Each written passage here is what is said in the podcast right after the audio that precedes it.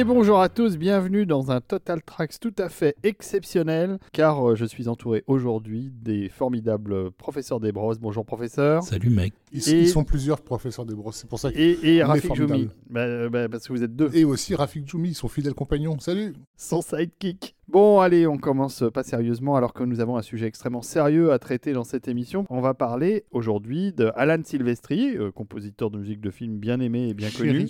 Et comme euh, c'est quand même un vaste sujet, on a décidé de le restreindre à peine, hein, à peine. On va euh, se concentrer sur euh, la filmographie euh, liée euh, au réalisateur Robert Zemeckis. Tout à fait, parce que à l'exception de deux films, ils ont, ils ont fait tous leurs projets ensemble, donc c'est une vraie collaboration. On avait déjà fait Jerry Goldsmith et Franklin J. Schaffner, et on aura certainement d'autres épisodes sur ces collaborations euh, réalisateurs-musiciens. c'est toujours très intéressant de comprendre comment ce type de duo fonctionne. Et puis ça nous donne l'occasion euh, d'écouter des belles musiques de films. Alors, Alors, ça, euh, c'est clair que des belles musiques, il y en a là. Il y en a, il y en a plein. On, on va commencer par remercier nos contributeurs, euh, ceux qui nous permettent euh, de faire que nous mangeons à notre faim à chaque rendez-vous pour nos enregistrements euh, de Total Tracks. Euh, bah oui, déjà de manger à notre faim, et puis euh, surtout d'être éclairé par, par une lumière quasi aveuglante, mais qui nous Oui. indique toujours le, le chemin, la, la voie à suivre, Exactement, qui est la, la voie juste, en fait. la, la voix vraie. Ah, N'est-ce pas, professeur? Vous avez l'air de... de- de- D'approuver. C'est le regard, c'est le regard.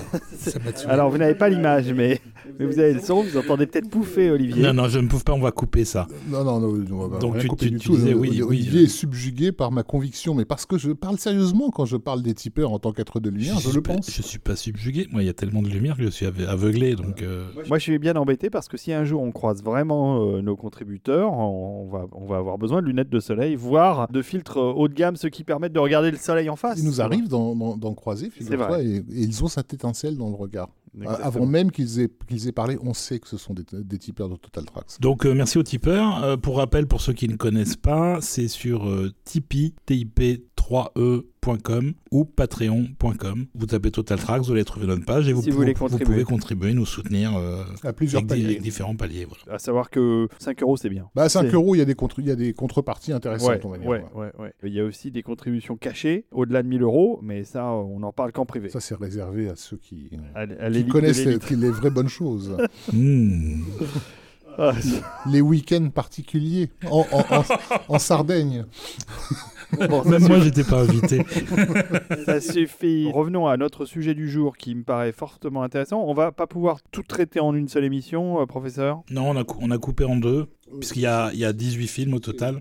C'est une longue carrière, c'est chargé. Il y aura plusieurs morceaux par film parce qu'il y a quand même des, bah, pour le coup des gros morceaux. On a déjà démarré puisque donc la, la fanfare qui nous a accueillis en, en ce début d'émission, vous avez peut-être reconnu le style, euh, le style d'Alan. Une petite fanfare d'ouverture qui peut faire penser à son film le plus célèbre qui est Retour à le futur, mais qui est là du film précédent, qui vient de Romancing the Stone, à la poursuite du diamant vert en Oui. français, sur lequel. euh, Mais sur la lequel ressemblance est frappante avec euh, Retour à le futur. Il y, avait une- Mais- il y avait un début de répétition, on va dire. Quoi. Mais il a un style, Sylvestri, qui est absolument euh, extrêmement reconnaissable. Non, mais là, même dans la construction du morceau, enfin, de- Même, même, même thématiquement, il y a des liens dans, dans toutes ces partitions. euh. Donc, euh, Rafik, alors dis-nous un peu qui était Robert Zemeckis euh, Qui était avant de que- rencontrer Alan Silvestri. Alors Robert Zemeckis, c'est un, c'est un enfant d'origine assez modeste au départ. Euh, il vient d'une famille euh, ouvrière du, du sud de, de- de Chicago. Son père travaille littéralement euh, sur, sur, sur des chantiers. Et c'est, euh, bah, en gros, c'est un gamin qui a grandi dans un désert culturel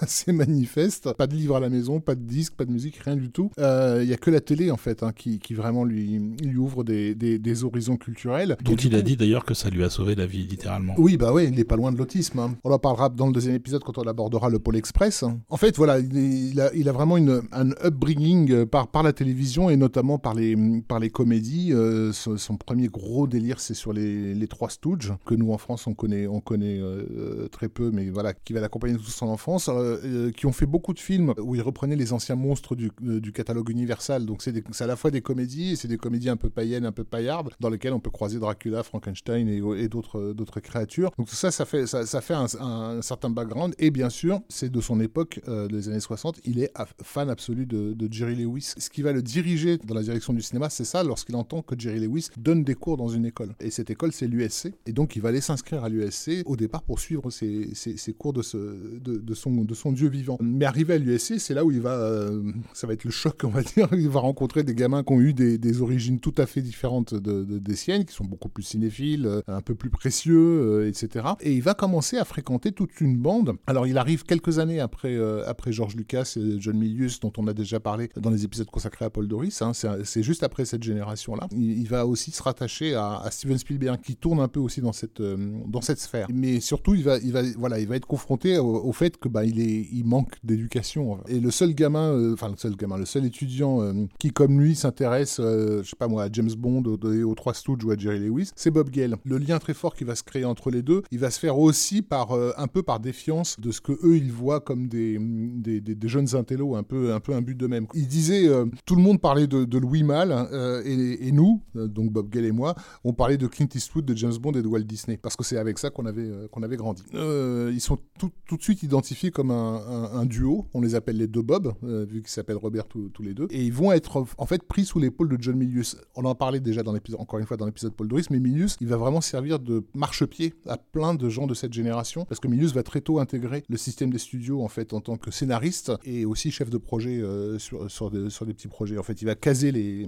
les gens. Et donc, il va vraiment leur mettre le, pied à, l'étrier. Et il est, euh, Milius, il est notamment séduit par un film, de, un court métrage de guerre que Zemeckis va faire, qui s'appelle Field of Honor. C'est assez curieux d'ailleurs que John Milius s'intéresse à des trucs qui touchent à la guerre, mais bon, voilà, il se trouve que euh, voilà, il trouve ça très très bien, sachant que ben évidemment, Field of Honor porte toute la, tout le souvenir euh, cinématographique avec des films avec lesquels Zemeckis a, a, grandi, qui sont des, trucs euh, type Les Douze Salopards, La Grande Évasion. Enfin, c'est vraiment ce, ce, cinéma classique hollywoodien des années 60 qui tente d'émuler. Et en fait, entraînant donc dans l'entourage de Milius et par lequel ils vont rencontrer Spielberg, ils vont commencer à, être en contact avec les gens de la télévision euh, et euh, euh, proposer des, des, des, pitchs en fait pour, pour différentes séries, dont une qui va être importante pour leur carrière, qui est Kolchak the Night Stalker. En français, s'appelait je crois Dossier secret, qui est en fait l'ancêtre des, X-Files, une série des années 70 sur des, flics qui enquêtent sur les, affaires paranormales. Et c'est d'ailleurs la série préférée de Chris Carter, le créateur de, des futurs X-Files. Là, ils sont dans leur, dans, dans leur bain, cinéma fantastique, cinéma d'exploitation, cinéma pour les jeunes,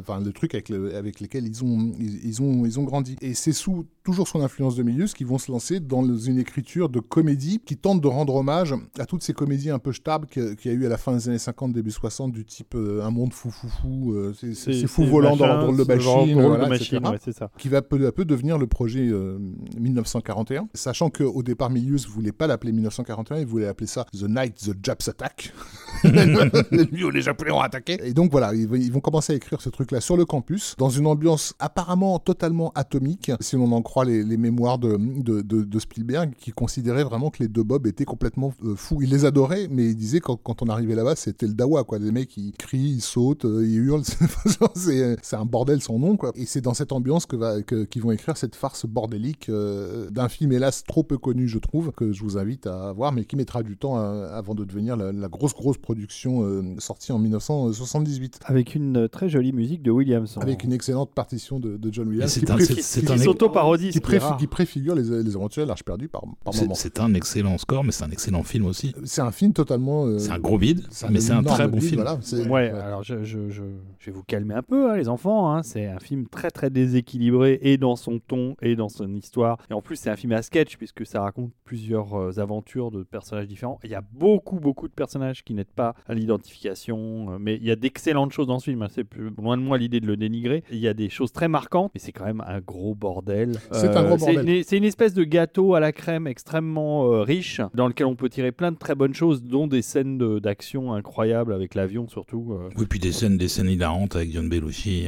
Ça se voulait de toute façon un, gros bordel, mais c'est vrai que pour un spectateur lambda, c'est difficile à suivre. Tu comprends pas vraiment ce qui se passe. Il y a 50 récits qui se croisent dans, dans, dans, tous les coins. Et en plus, quand tu le vois en salle, moi je, je, l'ai fait l'expérience. Moi je l'ai vu en tu découvres qu'il y a en plus trois 3 milliards de gags cachés dans les coins. Enfin, tu peux pas te concentrer sur quelque chose dans, dans, ce film-là. Et le tournage a été de toute façon un gros bordel aussi, qui a mené à, ce, à ce gros coup gloff qui a fait perdre beaucoup, beaucoup, beaucoup d'argent. Toujours est-il que hum, une chose aussi qui, qui, est importante, qui me semble importante par rapport à ce dont on va parler, c'est que Zemeckis a été un gamin solitaire qui, qui, a vraiment grandi en bouffant de la télévision et qui en fait arrivé à la, à la, à la fac va essayer d'absorber le maximum de choses en un minimum de temps de façon boulimique euh, et pas toujours très, très ordonnée. Il va avoir cette tendance à vouloir tout mélanger en fait, à vouloir mettre tout d'un coup dans des espèces d'expérimentation et si je colle ça et là et ça, ça, donnera quoi. Et musicalement ça va un peu le guider parce que le groupe dont il va s'enticher et qui ne le quittera jamais, euh, c'est les Beatles parce que pour lui c'est vraiment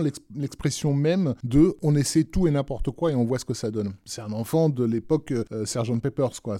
il a vraiment grandi dans cette idée que l'art en tout cas c'était cette expérimentation totalement bordélique, désordonnée, euh, qui parfois peut donner des, des, miracles. C'est important parce que je pense qu'on va retrouver cette dynamique dans le reste de sa carrière et je pense aussi dans sa, dans sa collaboration avec Sylvestri. Donc voilà, l'amour de, de, Zemeckis et des, et des, Beatles va vraiment le, guider et va le guider au point où il va leur consacrer son, premier film parce que donc malgré l'échec de 1941, Spielberg est quand même très impressionné par ce que lui considère comme étant la qualité d'écriture des, deux Bob et il accepte de, parrainer leur premier projet parce qu'évidemment il faut un nom pour pouvoir monter son, premier film. Et alors, Spielberg n'est pas le, officiellement le producteur exécutif du premier film de Zemeckis, mais il est voilà celui qui dit Steven Spielberg présente euh, au-dessus de l'affiche, ce que Coppola faisait avec George Lucas euh, sur American Graffiti. Et ce premier film, donc euh, écrit par les deux Bob, c'est un film donc raconte l'histoire de fans des Beatles qui apprennent que leurs idoles vont arriver en, ville et qui vont tout faire pour essayer de les, de les voir, de les croiser. C'est un film qui s'appelle I Wanna Hold Your Hand, donc en référence à la chanson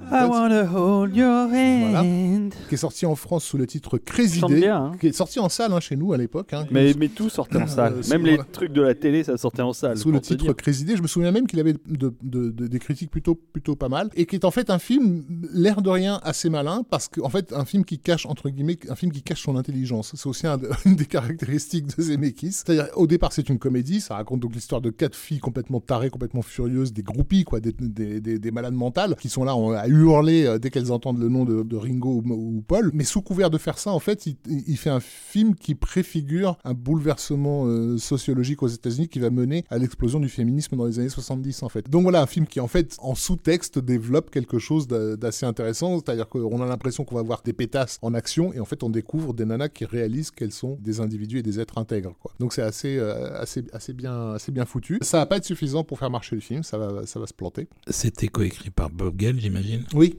tout à fait. Voilà, comme le suivant. Comme le suivant, Cars, qui est un plus gros budget, qui bénéficie de pas vraiment une superstar, mais un acteur qui est quand même bien, bien en vue à l'époque, qui est Kurt Russell. Euh, ah, puis là, le titre français est tellement attirant, quoi. La grosse magouille. Bah oui.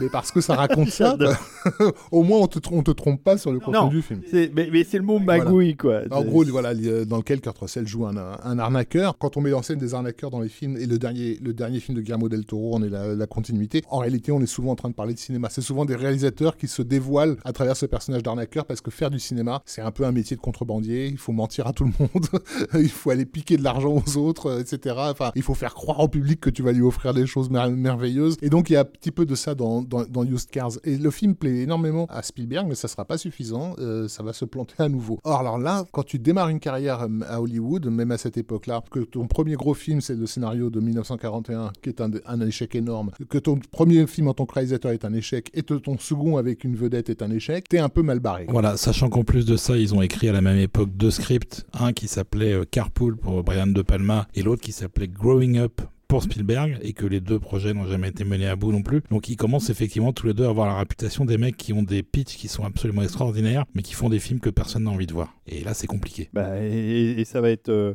probablement très compliqué pour eux de réunir le budget suffisant pour faire le film suivant qui s'appelle À la poursuite du diamant vert, mais qui va peut-être quand même surfer sur le succès d'un certain Indiana, Jones, bah, évidemment. Sauf que cette fois-ci, Spielberg, lui, ne, participera pas à l'aventure. On va dire, il donne sa bénédiction. Euh, tu peux lui piquer Indiana Jones tant, que tu veux. Mais le projet la poursuite du diamant vert, il va surtout naître de l'amitié déjà euh, réelle entre les trois comédiens qui, sont les têtes d'affiche du film, hein, Michael Douglas, Kathleen Turner et euh, Danny DeVito, qui ont envie de bosser ensemble en fait. Donc, bah, voilà, c'est la règle à Hollywood. Hein. T'as trois comédiens bien en vue qui ont envie de bosser ensemble. On se fout de ce que ça va être, on dit ok. Et donc du coup, euh, Zemeckis euh, se glisse là en fait dans cet interstice pour pouvoir euh, avoir un, un- un film qui va qui va pouvoir Oui, contrôler. Sachant qu'en fait, qu'il a été de- choisi par, euh, Oui. par, la- par le producteur qui est donc Michael Douglas. Michael Douglas, voilà, mais aussi par, pour la qualité de son script, qui est bel et bien réel, qui encore une fois est une tentative de mixer euh, film d'aventure et comédie, comme les Américains à l'époque n'y sont pas forcément habitués. En France, nous, on connaît bien, on a eu les Philippe de Broca de type L'homme de Rio, euh, etc. Euh, le- Qui sont des références. hein. qui- et qui sont des références assumées, mais, mais, mais c'est vrai qu'aux États-Unis, c'est pas encore tout à fait, ça se fait pas encore de mélanger euh, ces deux genres-là. Je signale juste qu'il s'est quand même passé, il se passe 4 ans entre euh, la grosse magouille et à la poursuite du diamant vert. Enfin, on sent qu'il y a eu une petite traversée du désert Bah quand oui, même bah après euh, la oui. grosse magouille. Après, bah, après un, déma- un- un faux démarrage comme, comme ce qu'ils ont connu, euh, voilà, c'était un peu, un peu couru qu'il il aurait du mal à remonter la pente. Mais en tout cas, voilà, le, le fait est que justement par le fait que Michael Douglas soit le producteur du, du film, ils sont couverts. Et donc là, ils vont pouvoir vraiment euh, faire ce qu'ils veulent. Euh, c'est pas Zemeckis qui a écrit le film. Oui, effectivement, elle s'appelle Diane Thomas. euh, c'est effectivement une serveuse de Malibu qui a pondu ce pitch, en fait. Donc, on le rappelle pour ceux qui auraient éventuellement pas vu le, le- le film. Une jeune fille qui est écrivain euh, à succès, qui écrit des, des romances euh, d'aventure, dont la sœur a des hum, problèmes dans un pays euh, étranger. Elle part euh, subitement à son, à son secours et elle se retrouve du jour au lendemain euh, en pleine jungle amazonienne, quoi, complètement la- larguée. Et euh, elle va tomber entre les mains d'un- d'une espèce d'aventurier local, joué par euh, Michael Douglas, donc, qui va accepter, contre espèce sonnante et trébuchante bien sûr, euh, de l'accompagner dans son, dans, son périple. Oui, et ça rappelle énormément. Enfin, c'est pas la même chose, mais enfin, il y a des grosses filiations avec le, le film euh, de Sandra Bullock euh, qui vient de sortir euh, et de Channing Tatum, là, euh, Le secret de la cité perdue, produit par Paramount, où c'est pareil, elle est écrivaine, elle raconte des histoires d'aventure et elle va se retrouver au milieu de la jungle. C'était les mêmes, le même ton, ce ton d'aventure. Enfin, il a été mis en place dans ce film-là, typiquement. Ah non, il était déjà là dans Les Aventures de l'Arche perdue. Non, parce que les aventuriers, non, les aventuriers de l'Arche perdue, la comédie, elle est sous-tendue dans certains dialogues, mais c'est un film très très sérieux. C'est une aventure. Au contraire, c'est le sujet est très sérieusement traité et euh, quand même le héros, c'est un rat de bibliothèque, euh, c'est un, professeur d'université. Enfin, c'est pas un petit rigolo, quoi. C'est pas un aventurier. Disons que les ambitions n'étaient pas les mêmes entre les aventuriers et le, Ah le non, pas diamant, du le tout. diamant vert. Ah oui, ça on est C'était, d'accord. c'était un petit film, c'était une petite prod avec un budget relativement limité, même s'il y avait pas mal d'extérieurs qui ont été tournés, je crois, essentiellement au Mexique.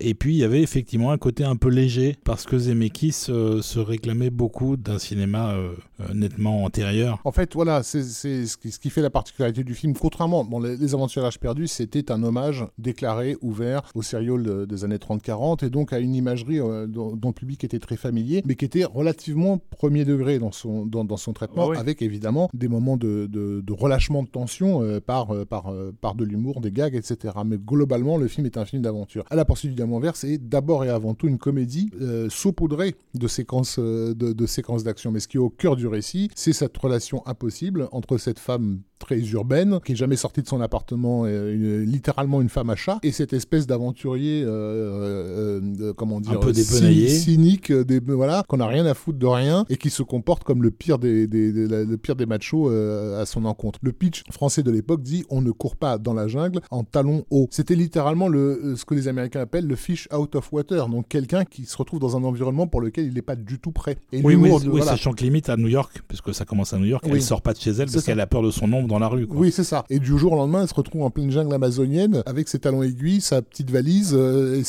sa, jolie robe. Tout le principe comique du film, il, repose, euh, il repose là-dessus en fait. Et du coup, sur, sur, le, sur la relation centrale. Maintenant, euh, il y a un énorme travail de, réécriture. hein.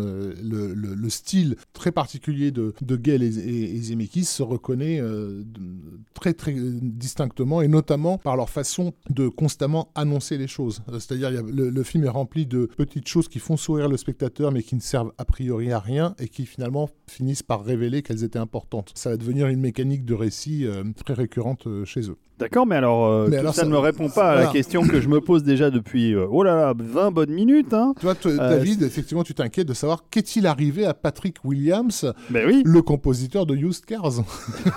Eh ben on sait pas.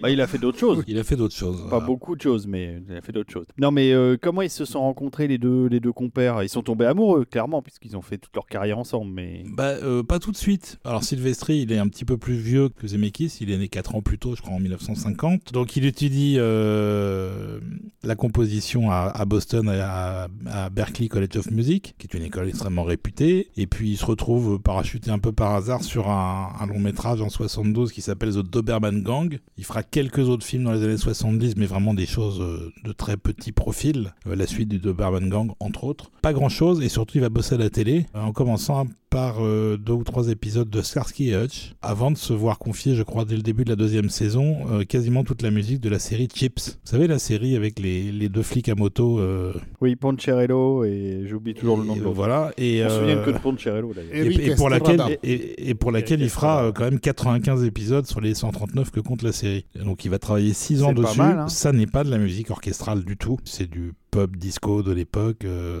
avec un petit peu d'instruments de temps en temps. Mais bon, ça fait quand même, quand même malgré tout une bonne formation. Et, et donc le dernier film que Sylvestri va faire avant de se retrouver à travailler avec, euh, avec Zemeckis, c'est pas un film américain, n'est-ce pas Rafik? Ah non, c'est une production prestigieuse même, euh, une super production française, non, enfin on déconne. Il va faire Par où t'es rentré, on t'a pas vu sortir. Ah Euh, un film absolument mémorable de Philippe Clair, mais il y a une raison pour laquelle il se retrouve dans les bas- dans les tréfonds de la de la de la comment De on la comédie dire française. de la cacaproute exploitation française.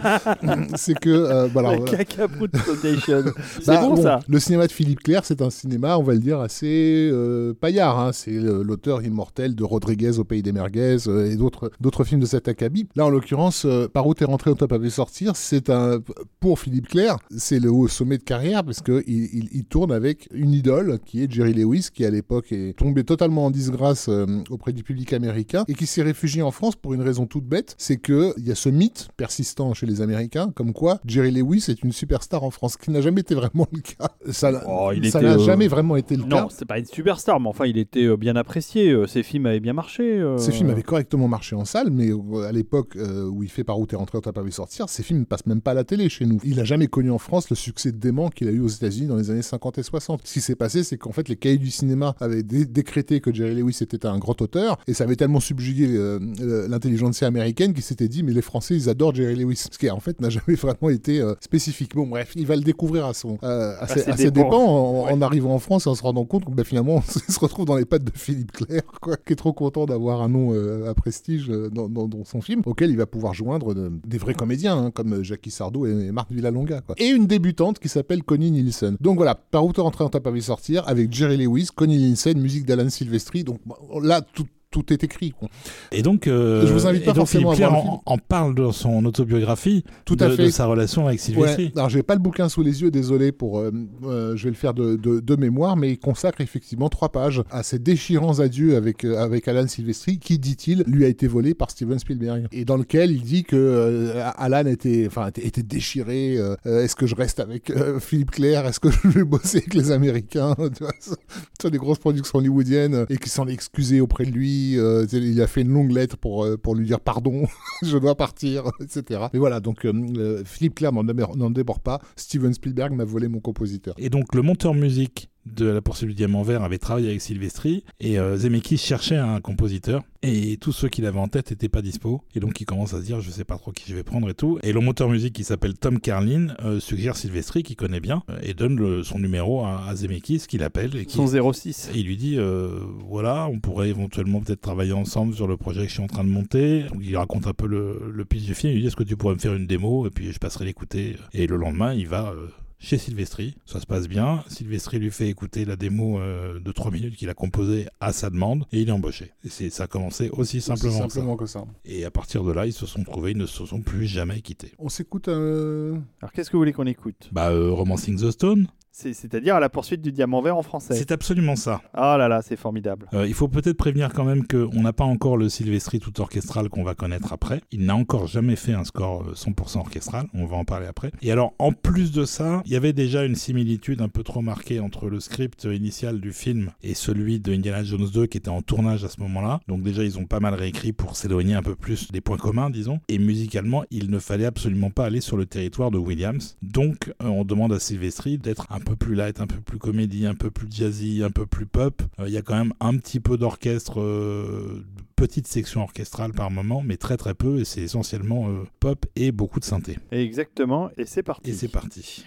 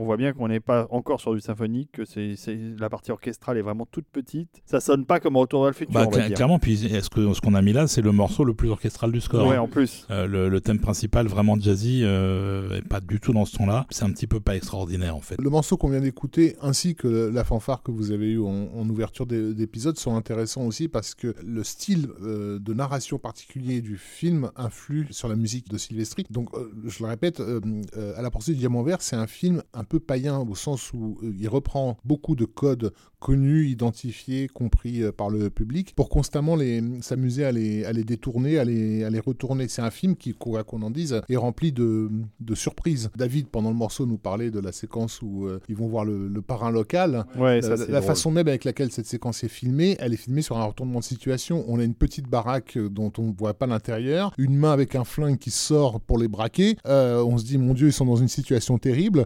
L'héroïne finit par donner son nom. À ce moment-là, la porte s'ouvre sur un type en chemise hawaïenne qui vit dans une villa euh, splendide et qui se trouve être un de ses plus grands admirateurs euh, sur Terre. Voilà, qui a lu tous ses livres 15 fois. Euh. Donc c'est et, et, la scène d'ouverture sur laquelle on, on a débuté notre, notre, émission, c'est un western qui, à l'époque, je me souviens que beaucoup de spectateurs en salle pensent qu'ils sont en train de regarder le film et que ils se regardent. Je me souviens de spectateurs qui chuchotaient en disant je savais pas que c'était un western parce que le film commence littéralement avec une nana qui se fait sauver euh, d'une terrible situation en plein, en plein Far West et qui s'avère être la scène finale du roman que l'héroïne est en train d'écrire. Donc voilà, il y a tout un rapport au public qui est attention, fais gaffe à la façon avec laquelle on te raconte les choses parce que des fois on va un petit peu te manipuler, mais on te dit qu'on est en train de te, de, te, de te manipuler. Ce côté euh, rien n'est vraiment à sa place, rien n'est vraiment ce qui paraît, en fait ça s'entend dans la musique parce qu'il y a beaucoup de variations dans les morceaux de, de Sylvestri. On est sur un style et en fait d'un coup, ça devient comique là où juste avant c'était euh, une grosse note euh, dramatique. Et ça c'est intéressant parce que Silvestri va vraiment développer un, style, euh, même en, dehors de, de Zemeckis, lié à ces ruptures de ton successives en fait. C'est clair. C'est alors c'est aussi sur le, pour ce envers sa première collaboration avec l'orchestrateur James B. Campbell qui va orchestrer certains des gros premiers scores de, de, Silvestri avant de laisser sa place à William Ross, qui deviendra également très réputé. Ce sont des gens qui, ah, qui ont un vrai impact sur le, le, rendu final des scores de Sylvestri. Tu m'étonnes. Même si euh, l'essentiel est déjà là sur le papier, mais quand même. Le score fait le job dans le film. Euh, le film, lui, a des problèmes puisque euh, les projections test sont désastreuses. Zemeckis revoit sa copie, coupe beaucoup de scènes, retourne certaines autres séquences, en particulier des scènes pour le début et la fin à New York, et la, la scène du fuselage d'avion dans lequel il se réfugie et où il se chauffe avec des, avec du cannabis. Hein. Des, gros paquets de cannabis. Le film sort alors que Zemeckis, avant même de commencer La poursuite du diamant vert, était engagé plus ou moins comme réalisateur sur un autre projet qui s'appelait Cocoon. Et donc, quand la prod de Cocoon voit le premier montage de La poursuite du diamant vert, Zemeckis s'est viré? Et le film sort, et là, c'est la surprise pour tout le monde, c'est un énorme carton. Voilà, bref, c'est plutôt une bonne comédie romantique. Excellente comédie, comédie euh, romantique. Très bien, un petit peu d'aventure. Ouais, très bien écrite, avec des comédiens euh, charismatiques et dont la la, chimie fonctionne. Clairement. Euh, voilà. Euh, et, qui lance donc plusieurs carrières d'un coup. Euh, voilà. Et, donc, du coup, Zemeckis et Bob Gale ne sont plus des parias à Hollywood. Et on leur propose de réaliser un, script qu'ils ont écrit en 1980, qu'ils ont essayé de placer dans tous les studios du monde et qui a été refusé à l'époque 40 fois, qui est Retour vers le futur. Une idée qui, au départ, comme d'habitude, était un pitch qui séduisait. Parce que même s'ils ont traversé le désert, comme disait David tout à l'heure, c'est toujours des fournisseurs de, de pitch séduisant. Frank Price de la Columbia, il aimait, il aimait bien le film euh, Used Cars, euh, il aimait bien la, grande magouille, mais évidemment, bon, l'échec était, était, ce qu'il avait. Mais, mais, il avait quand même aidé au développement, enfin, aidé au, financièrement. Euh, tout, à fait. Au, développement tout à fait, avant de faire machine arrière, au final, en se disant que c'était pas vraiment produisable en l'état. Voilà. que pas mal de films sur le voyage temporel avaient été des, bides. enfin, il, a, il a eu les pieds froids, il est, il est reparti dans l'autre sens. Il y avait ça, d'une part. il y avait aussi le fait, on a tendance à l'oublier aujourd'hui, que à l'écrit, euh, il y avait, c'était chaud. C'est-à-dire que c'est quoi quoi qu'on en dise. L'idée était ingénieuse de faire en sorte que, le voyage dans le temps reste dans une affaire familiale, puisque donc le héros du film se retrouve projeté des années auparavant, euh, à l'époque où ses parents ne se sont pas encore rencontrés, et va créer un événement qui risque de mettre en, branle sa propre conception du couple si ses parents ne, se rencontrent pas. Et va tenter de résoudre euh, cette affaire. Donc rester dans le cadre familial était une bonne idée narrative, mais ça impliquait aussi tout un rapport euh, oedipien, on va dire. Ah oui, ah bah, euh, assez compliqué. C'est moins qu'on puisse dire. Euh, voilà, assez compliqué. Et ça, bah, mine de rien, c'est aussi, ça fait partie des choses qui faisaient, qui faisaient un peu vers marche arrière au, studio. Ah oui, puis il y a une histoire d'inceste quand même limite. Hein. oui, alors, alors que le, la, base de script part de là. La, première idée, c'est ça. C'est si je rencontrais mes parents, qu'est-ce qui se passerait Et si, je couche avec et si je les empêchais de se rencontrer, est-ce que j'existerais? C'est comme ça que Bob Gale a eu l'idée. Tout à fait. Qui n'est pas forcément une idée original, hein, elle a déjà été traité dans la SF, oh bah, des, années 60, et souvent sous, cet angle justement euh, incestueux, etc. Puisque l'idée du voyage dans le temps, c'est l'idée de la généalogie. Nous, on existe dans, dans cette époque-là parce qu'il y a eu des gens avant nous pour nous concevoir. Donc si tu remontes le temps, tu reviens avant ta conception et c'est là où la question sexuelle entre en compte. C'est-à-dire que je ne peux pas être engendré puisque je, suis avant ma naissance. Quoi. Donc voilà, c'est ingénieux, mais par contre, c'est parti vraiment dans tous les sens. Ça, a été écrit euh, des, des, milliards de fois, ce film. Et il faut pas oublier, encore une fois, que les deux Bobs sont des fous furieux. Si vous voulez vraiment comprendre leur euh, façon de, penser, de voir le monde, encore une fois, allez voir 1941, qui est un film païen, dans lequel les blagues de cul sont souvent bien dans ta face, quoi. C'est pas des gentils garçons, en fait, euh, les, les, les, les, deux types. Et se retrouvent avec un script qui est quand même assez chaudasse et qui vont quand même tenter de rendre un peu plus, euh, un peu plus mainstream. Donc, le miracle en Retour à le futur, c'est qu'ils ils parviennent plus ou moins bien à cacher le côté sulfureux. À dompter. À dompter, voilà, le côté sulfureux de ce qu'ils sont en train de décrire. Mais c'est en même temps, c'est ce côté sulfureux qui donne du corps au récit, en fait, et aux motivations des, de, ces, de ces personnages. Il y a un, un, un, point que je vais dire maintenant pour m'en débarrasser, parce que que j'ai jamais eu de réponse à ma question, n'ayant jamais eu, l'honneur de rencontrer Zemeckis en personne. On a un réalisateur français euh, qui s'appelle René Clair, qui a fait des tas de comédies euh, assez incroyables, bourrées d'effets spéciaux, qui à l'époque en tout cas était révolutionnaire et qui avait un, style de comédie très très particulier que, que, que j'ai jamais retrouvé ailleurs, si ce n'est chez Zemeckis. Et il y a une parenté entre les deux qui m'a toujours euh, surprise. Et René Clair a fait un film, ce de voyage dans le temps, qui s'appelle C'est arrivé demain, dans lequel un, type reçoit mystérieusement le journal du lendemain et, se rend compte qu'il peut donc voir ce qui va se passer. Euh, voilà. Et il va en profiter pour se faire euh, un max de, de, blé et de réputation avant de tomber donc un jour sur le journal du lendemain qui annonce sa propre mort et d'essayer de, comprendre déjà comment il va mourir, pourquoi il va mourir et comment il peut éviter de, euh, de, mourir ainsi. Cette idée de René Clair du journal du, lendemain, on la retrouve dans Retour le futur avec cette photo que Marty transporte avec lui dans laquelle il y a, une photo de famille en fait dont les membres disparaissent au fur et à mesure, euh, lui indiquant qu'il est en train de vraiment de déconner, de changer le, cours du temps et qu'ils vont tous euh, ne jamais exister en fait, désexister. Quand je dis que, que, les réécritures ont, eu lieu dans tous les sens, il y a eu des idées totalement aberrantes qui ont été écrites, hein, qui ont finalement été abandonnées, dont une qui va se retrouver des années plus tard à l'écran, puisque dans une des versions du script, euh, Marty retournait dans, son présent à l'aide d'une explosion nucléaire, enfermé dans un frigo. Dans un frigo, ouais. Ça, va, ça rappelle quelque chose. Et, Spielberg va, tardivement s'en servir dans Indiana Jones Jones et le royaume du, du crâne de cristal et créer quel film? Un film qui existe réellement, qui est Indiana Jones 4. Euh, et, voilà, sur une séquence que beaucoup, beaucoup de spectateurs n'ont toujours pas compris euh, encore aujourd'hui. Je, connais cette théorie d'un quatrième Indiana Jones, ça n'a jamais été prouvé. je suis désolé. Je, n'ai jamais entendu parler de ça vraiment. Donc euh, oui, il, il, voyageait dans le temps avec un frigo. C'était pour le retour. L'idée de la DeLorean est arrivée, est arrivée très tardivement dans, dans les multiples réécritures en fait. Oui, au départ c'était un truc fixe qui était transporté par camion, je crois. Ouais, et puis il y, avait une, il y avait une corporation derrière et tout. Bon, bref. Mais, mais c'est intéressant parce que bon, euh, souvent, les scripts qui demandent des années et des années de travail euh, finissent par euh, déboucher sur quelque chose qui semble tellement simple qu'on se dit que ça a été facile à faire. Ouais, sauf qu'en fait, ils ont enlevé tout ce qui était inutile et il y en avait énormément voilà. au départ. Mais, mais c'est pour ça qu'aujourd'hui, quand on regarde Retour vers le futur, même encore maintenant, mm. hein, on a l'impression, on a le sentiment d'un scénario quasi parfait. Hein. Clairement. C'est une perfection d'écriture. C'est fabuleux, mais justement parce qu'il y a tout ce boulot en, euh, en, amont de déblayage de terrain, en fait. On dégage tout ce qui tout ce qui sert à rien, tout ce qui est inadapté, tout ce qui ne sert pas le,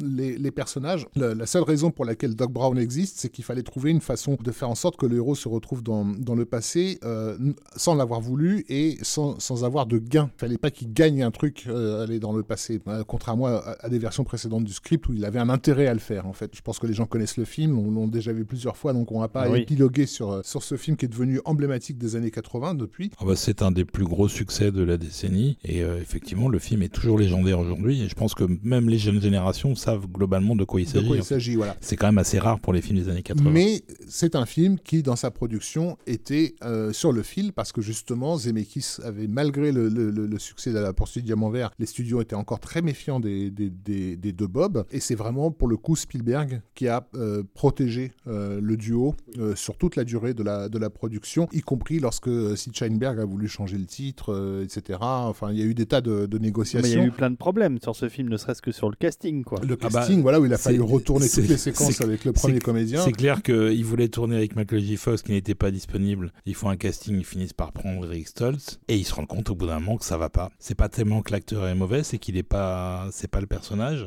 Et donc, entre-temps, il renégocie avec Michael J. Fox qui déclare maintenant pouvoir se rendre à peu près disponible. Et du coup, ils arrêtent le tournage et ils recommencent à zéro au bout de 34 jours de tournage. Donc, ça rajoute quand même 4 millions au budget qui était déjà de, je crois, 15 à l'époque. Donc, c'est pas, c'est pas neutre du tout. Si Spielberg n'avait pas été là, ça, ça n'aurait jamais été possible en fait. Ils étaient à deux doigts de virer tout le monde et d'arrêter la production carrément. Non, non, il les a vraiment, vraiment beaucoup protégés. Et donc, bah, raison, hein, vu, le, vu le carton cosmique euh, que le film a engrangé durant l'été 85, surtout aux États-Unis. En France, c'était très très correct, mais ça aurait pu faire plus encore, je pense. Mais aux États-Unis, c'était manifeste. Personnellement, c'est la première fois que je suis allé voir un film au cinéma et que je suis sorti du cinéma et que j'ai refait la queue, que je suis retourné le voir dans la même salle la séance d'après. Je l'ai refait depuis, mais euh, là, c'était la première et c'était bien, c'était bien justifié. Euh, on va peut-être écouter un petit morceau de ce. Moi, c'était pour mort sur le grill. c'est pas c'est pas le même standing. c'est bien aussi, hein. C'est la même époque. Est-ce qu'on n'écouterait pas un morceau de Retour dans le futur Parce que franchement, On peut écouter un petit morceau de musique parce qu'on a des choses à vous dire encore, mais euh, Bah oui, on, va, on écouter un premier morceau qui est euh, une séquence qui se passe en 1955, qui est une poursuite en planche à roulettes. Et qui est vraiment la première explosion de musique symphonique dans le film, en fait. Mais on reviendra là-dessus sur le- le- la façon avec laquelle le film. euh, Il y a une partie du film où, où il n'y a presque pas de score. C'est ça. Retour vers le futur, la poursuite en skateboard, c'est tout de suite.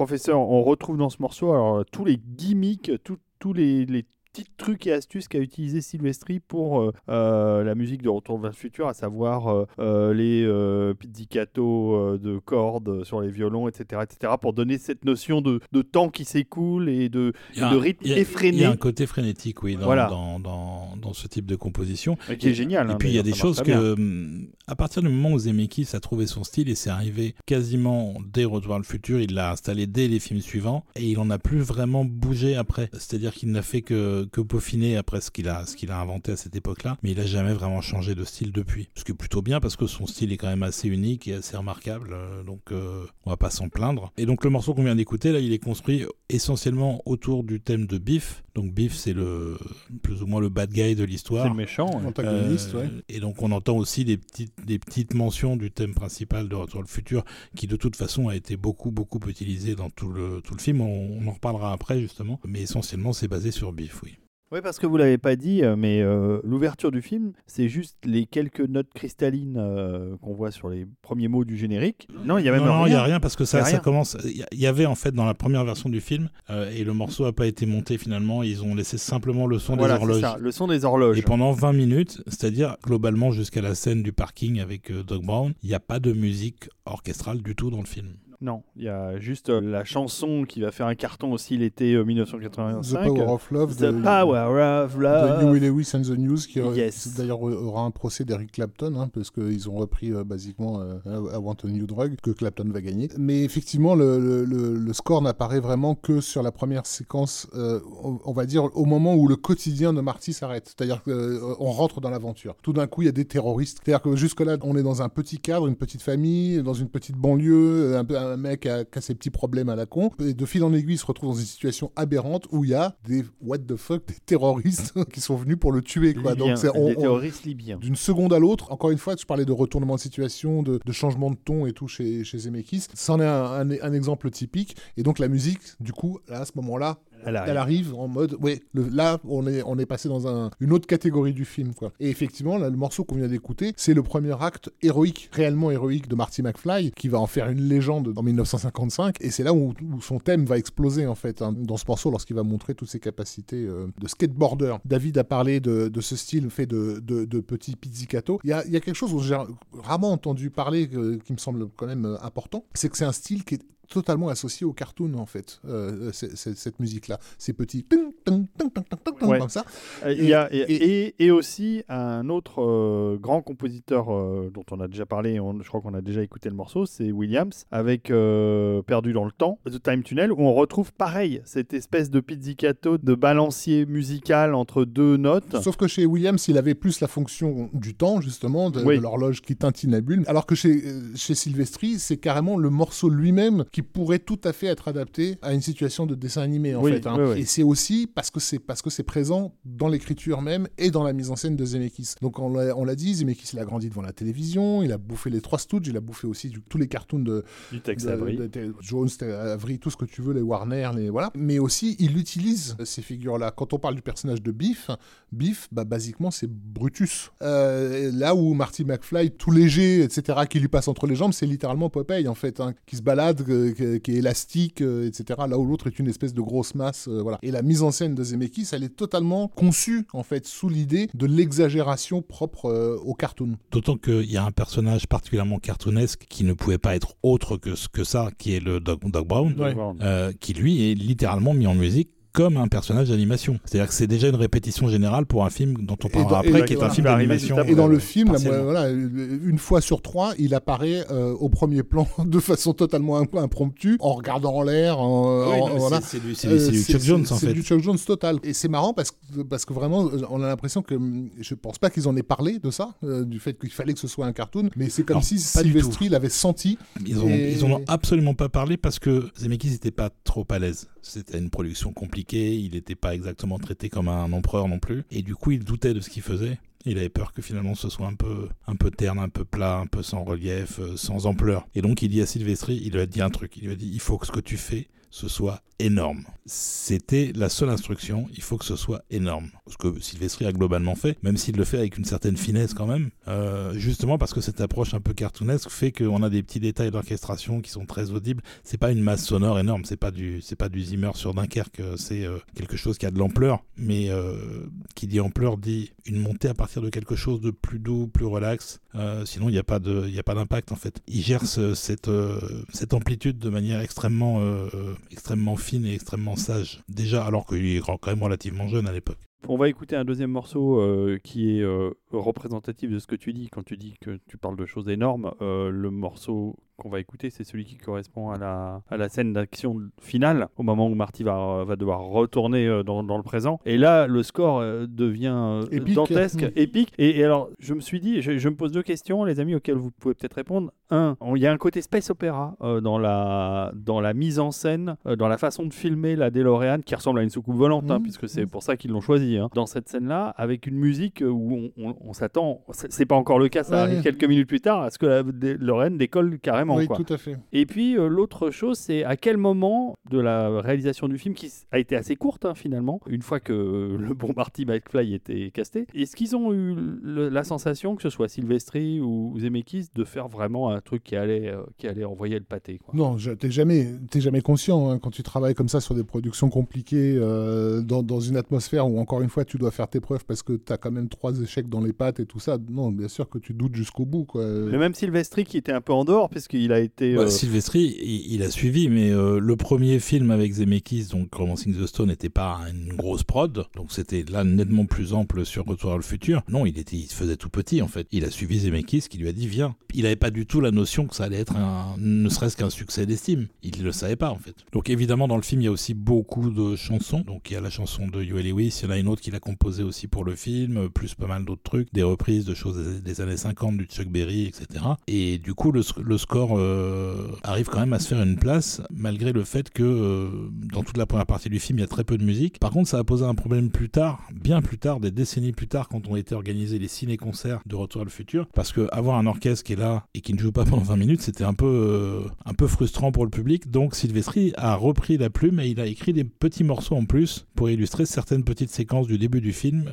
pour que ce soit joué pendant le ciné-concert. Ne l'ayant pas vu, je ne sais pas exactement ce qu'il a Et fait. moi, je, moi, je l'ai vu et c'est vrai que c'est très très chouette. Ça rajoute euh, donc au film euh, de la musique qui n'y était pas et le film fonctionnait très très bien sans la musique. Mais pour le ciné-concert, le fait que le générique du début soit agrémenté, enfin l'ouverture soit agrémentée de la musique avec les thèmes qui arrivent euh, déjà, etc. C'est c'est très très bien. Moi, j'ai vu le ciné-concert au Grand Rex et c'était une belle expérience. Et en effet, euh, Silvestri, alors il a rien composé de vraiment original, puisque c'est de la reprise de même d'arrangements et de thèmes qui arrivent plus tard dans le film et qui sont réorganisés à ce moment-là euh, de la projection. Mais, mais franchement, c'est ça le fait, ça le fait bien. C'est très très agréable. Et donc bien évidemment, parce qu'on l'a pas dit, mais euh, si vous connaissez un peu Sylvestri, ça tombe un peu sous le sens. C'est un score très thématique. Il n'y a pas que le thème de, de Marty, euh, le thème principal Ouais, de Retour futur. Il y a des thèmes pour tous les personnages, pour toutes les situations, qui sont ensuite entrecroisés. Enfin, c'est vraiment, c'est vraiment une construction à l'ancienne qu'il a gardée et qu'il et qu'il utilise encore aujourd'hui. C'est-à-dire que lui compose toujours comme s'il était dans les années 80. Il n'y avait pas énormément de musique dans le film, euh, en tout cas pas avant 20 minutes, mais le disque, pareil, quand le disque est sorti à l'époque, je me souviens d'avoir été un peu frustré, puisque Oh,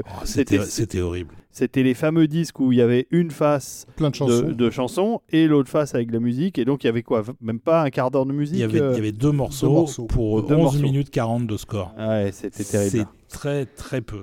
Extrêmement frustrant. Donc- et donc on a donc- attendu très très longtemps avant que le disque complet fait, euh, ouais. soit Voilà. édité. Et là, Mais- ce qu'on va entendre, d'ailleurs, c'est c'est un morceau qui était sur le disque de Qui était en partie, d'époque, hein, qui est la séquence, euh, la séquence finale, dans laquelle, en fait, on a justement ces variations d'écriture, puisque, bon, on- le, le- le- le Retour à le futur, qui sort donc en 85, est déjà un film qui regarde avec nostalgie vers un passé révolu euh, qui ne reviendra jamais, hein, celui de l'Amérique des années 50. Donc, euh, le rapport de, de Marty avec le Doc Brown du passé, musicalement, il est très porté par un, style assez americana, en fait, presque préfigure un peu le western d'ailleurs. Et ensuite, vous allez entendre justement le, le- le switch en mode cartoon euh, lorsque le personnage de Doc Brown est en train d'attendre Marty qui n'est toujours pas arrivé à l'heure euh, au rendez-vous alors que l'or- l'orage euh, l'orage Approche. approche. Voilà, puis un passage à un style un peu plus militaire euh, qui correspond à une montée de tension progressive. Parce qu'ils vont pas avoir le temps de, de mettre en place la DeLorean et tout ce qu'il faut, quoi, etc. Voilà, sachant qu'en plus de tout ça, il va faire intervenir dans le morceau à un moment donné ou à un autre tous les thèmes du film.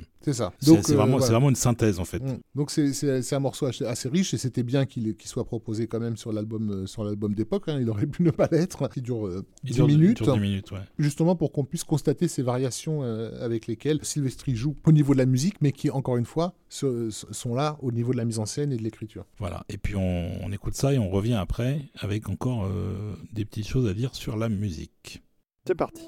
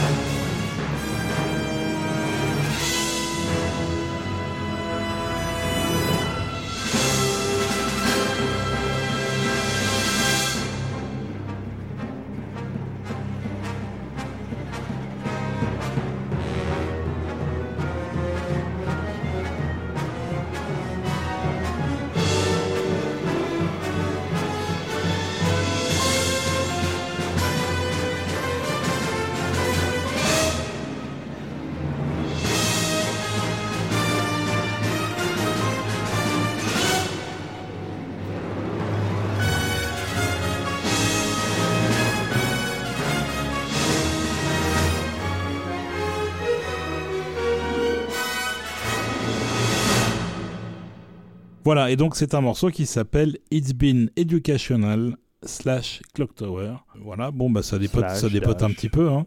Ah bah c'est bien, oui, c'est très très bien. Après, au moment où, où Silvestri travaillait sur le film, Spielberg avait des réserves. Il avait entendu La poursuite du diamant vert, mais il n'était pas à l'aise. Il pensait que Silvestri n'avait pas les épaules pour faire euh, la musique dont le film avait besoin. Et donc, pendant la première euh, preview du film, où le film était en, premier montage avec une musique temporaire d'autres compositeurs, Spielberg n'arrêtait pas de harceler euh, Zemeckis en lui disant T'es sûr là pour ton compo? Parce que moi j'ai des doutes quand même, etc. Vraiment pas à l'aise quoi. Bon, Zemeckis tient bon. Il dit non, non, tu vas voir, ça va être bien. Euh, Deuxième preview du film, il se retrouve à nouveau avec euh, le public dans la salle. Puis au moment Spielberg, il, il- s'énerve et il regarde euh, Zemeckis. Il dit mais voilà, t'entends ça, voilà, ça, ça, ça, c'est la musique qu'il faudrait pour le film. Et Zemeckis, il se marre et il dit mais tu sais, ça c'est le score en fait, c'est enregistré déjà. Et donc Spielberg, a- n'a plus jamais douté de, de, De Silvestri euh, et de. Zemeckis, mais de Silvestri après, jusqu'au jour où il l'a carrément pris pour faire la musique d'un de ses films quand Williams n'était pas disponible, qui était euh, Ready Player One. Donc il l'a pas, il l'a pas regretté du tout, du tout, du tout. L'enregistrement de la musique débute en mai 85 euh, au studio de Burbank. Le thème de le thème principal de Silvestri est tellement apprécié par Spielberg justement à l'occasion de cette preview qu'on lui demande de retravailler un peu sa copie pour qu'il soit intégré plus fréquemment dans le- l'ensemble des compositions. Et du coup, Silvestri va revoir intégralement son score, ce qui va lui permettre de l'ajuster beaucoup plus à l'image, puisqu'entre-temps, on lui met à disposition un montage définitif, ce qu'il n'avait pas au départ. Et il se retrouve à euh, enregistrer une, euh, une nouvelle version complète du score lors d'une deuxième série de sessions d'enregistrement qui ont lieu début juin, donc c'est-à-dire moins d'un mois avant la sortie du film c'est dingue. Surtout pour l'époque. surtout pour l'époque. Et au final, euh, hormis ce qui est sur le disque, on devra attendre quasiment 25 ans pour avoir la musique complète de Retour à le futur. Bon, il y avait des pirates. hein. Euh, On n'a pas attendu 2009, mais en 2009 sort chez Intrada un double album qui reprend à la fois le score intégral tel qu'entendu dans le film et, également tous les morceaux alternatifs de la première session d'enregistrement. Donc c'est assez passionnant parce qu'on écoute vraiment deux albums différents euh, où thématiquement c'est à peu près la même chose, mais euh, c'est pas du tout la même approche. Il y a des choses un peu plus sombres, un peu plus sérieuses dans la version qui n'a pas été conservée. Tout s'écoute, euh, ma foi, très très bien puisque l'ensemble du score est quand même assez euh, exceptionnel. C'est marrant ce que cette histoire de du, le coup de cœur qu'a eu Spielberg la musique de Silvestri qui lui a demandé de, retravailler sa copie. Et, donc comme il est à, l'image là quand, comme il compose à l'image il a un- une précision chronométrique de ses effets de, composition ce qui rapporte je trouve encore en plus à l'efficacité sur euh, la thématique du voyage dans le temps euh, euh, la mécanique en fait toute cette mécanique du destin que, que traverse Ma- Marty McFly. Le fait d'avoir pu recomposer à l'image et donc d'avoir une précision aussi, aussi grande dans ses effets sonores, c'est c'est- c'est génial. Oui. Ça apporte au film. Et c'est pas loin du Mickey Mousing euh, propre au dessin Ouais, animé, ouais, justement. Mais il y a autre chose aussi au, euh, au niveau plus thématique. Alors, est-ce que c'est conscient ou pas chez Silvestri euh, je, je ne sais pas. Olivier me confirmera ou infirmera. Mais les trois notes identifiables euh, du thème de Retour à le futur sont littéralement le voyage de, de, Ma- de Marty McFly. C'est-à-dire qu'on est, euh, on est dans, dans, dans, dans le présent, on remonte dans le passé et on revient dans un présent alternatif. C'est vraiment littéralement C'est le, ça, le- ouais, le ouais, ouais. mouvement du film en fait. C'est c'est très possible. Silvestri se défend de toute forme d'intellectualisation de son process ça. de C'est composition. pour ça que je mais, mets- mais, mais il pipote. C'est très cérébral, en fait, la façon dont il bosse. Et, mais même si c'est pas fait la réflexion consciemment, le fait est que tu passes des semaines avec, euh, avec ce récit, avec euh, cet enjeu, donc à un moment ou à un autre, ça finit par, euh, par euh, res- ressurgir sur le clavier. C'est vrai. Oui, mais c'est quelque chose qu'il essaie de mettre un peu, en, en- un peu dans l'ombre. Et quand on parle avec lui, on se rend compte à quel point il y a tout un, un process de réflexion avant même de commencer à travailler sur un film. Alors oui, après, il réagit de façon émotionnelle à ce qu'il a à l'image, mais parce qu'il y a réfléchi pendant des semaines, des mois avant. C'est pas, c'est pas un hasard non plus si on a un Mm, mm, compositeur de ce niveau-là. C'est quelqu'un qui, euh, qui travaille beaucoup et qui fait vraiment euh, son, max en fait euh, sur quasiment tous les projets sur lesquels il est. Et quand il le fait pas, ça s'entend. Et pour rester sur cette idée de cartoon, vous remarquerez aussi que dans le lore de Retour à le futur, que ce soit ce film-là, mais aussi, euh, au- aussi les films suivants, on retrouve un peu les mêmes mécanismes que dans les, le lore de, Walt Disney, puisque les enfants reproduisent à l'identique les choses des parents, en fait. Quoi. Euh, de la même façon que les, les neveux des Rapetou sont des mini-Rapetou, etc. Quoi. Il y a- une espèce de déterminisme social absolu euh, dans, dans l'univers de Retour le futur, qui est typique de, de, de- de choses qui se faisaient déjà dans, dans la BD et dans le, le- le cartoon américain. Bon, bah, vous en avez déjà dit beaucoup sur Retour le futur. Est-ce qu'on n'écouterait pas un dernier morceau C'est ça, quand on va passer à la suite parce que sinon euh, on n'aura jamais fini. Euh, donc on va terminer avec le générique de fin qui voit donc euh, le thème principal éclater dans toute sa dans toute sa joie et sa vivacité. Avec finalement l'effet que tout le monde attendait, comme le disait David. hein, euh, voilà, cette voiture qui a été filmée comme une soucoupe volante depuis le début finit enfin par, euh, par voler. Donc c'est à la fois une surprise et pas tout à fait une surprise quand on découvre le film pour la première fois. C'est c'est quand même assez génial cette fin. Et si là où on va on n'a pas besoin de route, euh, bah, c'est parce que Sylvestri la voiture c'est lui qui l'a fait voler en fait. Clairement.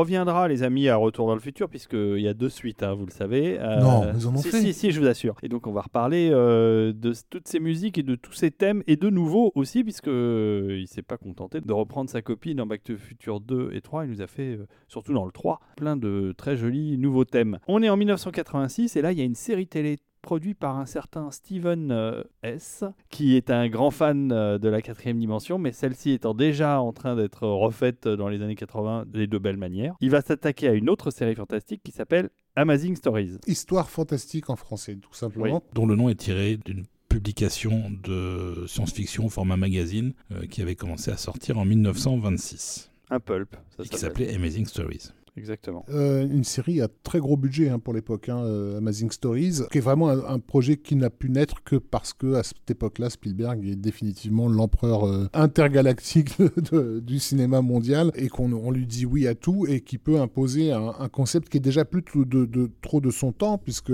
son projet explicite hein, avec Amazing Stories. C'est pas seulement de servir le fantastique, qui est un genre avec lequel il a grandi, mais aussi d'offrir au réalisateur un écran de luxe pour pouvoir faire euh, des, films courts en fait. Et il va réunir à lui un, nombre euh, important de réalisateurs confirmés et d'autres en voie de confirmation. Je pense que c'est euh, en termes de réalisateurs le plus beau casting qu'on ne verra jamais dans une série. Parce que juste pour vous donner quelques noms, on avait entre autres donc à la réal sur les deux saisons de la série qui compte 45 épisodes au total, on avait Matthew Robbins, Peter Iams, Burt Reynolds, Phil Johannou, Clint Eastwood, Joe Dante, Martin Scorsese, Paul Bartel Irving Kirchner, Timothy Hutton, Danny DeVito, Kevin Reynolds, Paul Michael Glaser, Nick Castle, Brad Bird, Toby Hooper et Robert Zemeckis. C'est juste euh, incroyable en fait quand on voit ça. Et je crois peut-être même un certain Steven Spielberg. Qui lui a fait deux épisodes. Euh, je ne l'ai pas mentionné. Il y avait Friedkin euh, dans la maison d'en face. Hein,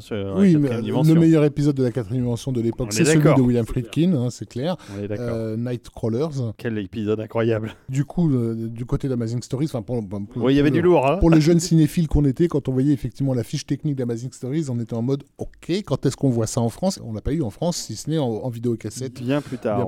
Bah, il y, a eu, y a eu un film qui est sorti. Alors voilà, tout à fait, c'est comme ça que je les ai découverts. C'est euh, un épisode de Spielberg. Le pilote, de Spielberg étant plus long, euh, il, est, il, a été possible effectivement de mettre trois épisodes euh, côte à côte pour pouvoir faire une séance de long métrage, et c'est comme ça que je, que je les ai vus en salle. Donc c'était le pilote de Spielberg, c'était The Mission, avec Kevin Costner, musique de John Williams. Le deuxième, c'était Mummy Rest, donc avec l'histoire de la momie euh, qui est assez drôle. Et enfin le troisième, Go to the Head of the Class, donc qui était l'épisode de, Zemeckis, voilà, avec Christopher Lloyd, son acteur devenu fétiche depuis, euh, depuis Retour à le futur. Alors Spielberg en était quand même pas à son coup d'essai sur cette histoire, puisqu'il avait, euh, avec beaucoup de difficultés, fait la quatrième dimension, le film. Avec quelques difficultés. Oui, on peut le dire. Et, et, déjà avec des stars en termes de réalisateurs. Dont, dont une fuite de territoire pour éviter les poursuites judiciaires. C'est ça. Il y avait déjà Joe Dante, il y avait George Miller, hein, excusez-moi. Et John Landis. Et John Landis, donc euh, bon, ça va quoi. Oui, mais je crois que tout le monde a préféré oublier. Euh, c'est ça, ils ont préféré oublier cette histoire. À cette, à cette, aventure, on va dire. Mm, mm. Et donc sur euh, Amazing Stories,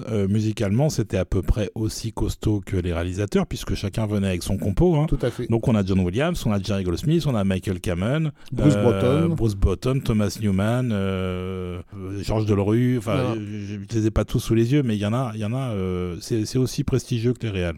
Et, le casting, souvent, l'était aussi. Hein. Il, y avait, il y avait pas mal de stars qui ont joué dans la série. Et cet épisode de, de, de, Zemeckis, donc, qui concluait le, la séance sale qu'on a eue en, en, France, pour pas mal de spectateurs à l'époque, c'était quand même une surprise parce que justement, le, le côté paillard et agressif de Zemeckis était peu connu. Euh, les gens, finalement, l'avaient découvert réellement avec À la poursuite du diamant vert, qui est une comédie grand public. Retour à le futur, on peut pas faire plus grand public que, que Retour à le futur, même si, encore une fois, on l'a dit, les thèmes sulfureux sont cachés euh, sous un vernis. Mais là, sur ce sketch-là, ça se lâche. Euh, le simple fait que ce soit assimilé à du fantastique, donc à de l'horreur, et Zemeckis est un fan d'horreur, il a grandi avec cet univers-là, ben oui, on va dire, voilà, c'est la version un peu hardcore de Doc Brown que vous avez, que vous avez là, sous les yeux. Quoi. Oui, d'autant plus que le format en série n'obligeait pas à avoir un happy end et il n'y en a pas dans cet épisode. Euh, et c'est assez, euh, assez grinçant, on va dire. Tu nous, tu nous le pitches?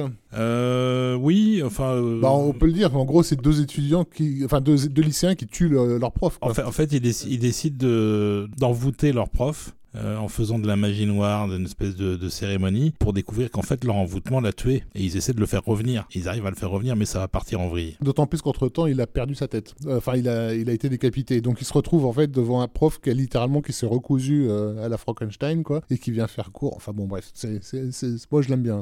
ouais, il est rigolo. je l'aime bien parce qu'en fait, il, a, il est filmé et mis en musique comme, comme Retour vers le futur. Mais le, on va dire l'horreur et le gore sont, sont là carrément dévoilés en fait. Ils, en fait, ils sont là dans Retour vers le futur, mais ils sont cachés. Là, ils sont vraiment dans ta face. Et du coup, je, moi, ça m'amusait de montrer euh, à des gens qui avaient adoré Retour à le futur, leur montrer ce sketch juste pour voir leur mine déconfite parce qu'à la fois ils reconnaissaient et, ils comprenaient pas ce qui leur arrivait. C'est quelque chose qui va continuer à être là tout au long de la carrière de Zemeckis, mais en, sous, en, sous-jacent, et que les gens choisissent de ne pas remarquer en fait. Il y a un côté, il y a un, il y a un amour du gore chez Zemeckis qui est euh, manifeste, euh, manifeste dans certains de ses films. Il y a un côté paillard entre érotisme et blague de cul qui est tout le temps là, Mm. mais qui n'est jamais relevé par personne, alors que c'est vraiment présent. Quoi. On, on vous le fera remarquer à certaines occasions, parce qu'il y a des moments où c'est assez euh, flagrant. Ouais, en tout cas, ce sketch-là ne, ne se, ne se cache pas trop. On redonne le titre, hein, donc euh, go, Go to the Head of the Class. Voilà, donc musique d'Alan Silvestri, qui euh, n'a pas eu le même budget pour euh, cet épisode-là que ce que Williams avait avec son orchestre pour les deux épisodes de Spielberg. Donc là, c'est du tout synthé, quelque peu horrifique, qui joue euh, très volontairement à l'opposé de l'ironie mordante de la mise en scène pour faire un, co- un score extrêmement sérieux. Voilà, et on va écouter un petit extrait de sa composition pour la série.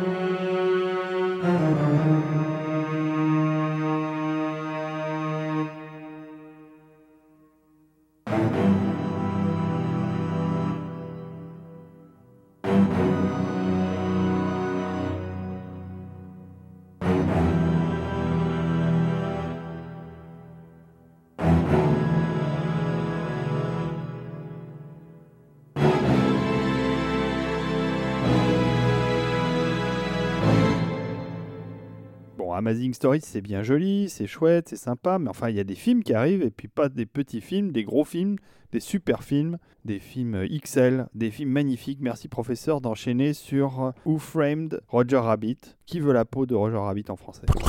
Ah, pas mal Ah, et belle interprétation euh, De Daffy Duck, c'est ça. qui est dans, qui Alors, est dans le film d'ailleurs. bah, il y en a tellement Euh, donc, qui sont dans le film. Donc Roger Rabbit, projet suivant de Zemeckis, qui est dans les tuyaux depuis aussi le début des années 80, qui est acheté par Disney, je crois en 81, ils achètent les droits du bouquin. Et d'ailleurs en 82, Robert Zemeckis se propose pour réaliser le film et il est euh, gentiment reconduit à la porte parce que on ne fait pas travailler les clodos. Entre temps, sont passés deux gros cartons, en particulier Retour à le futur, qui est un carton absolument phénoménal. Et là, tout d'un coup, Zemeckis devient de nouveau un candidat viable pour Disney.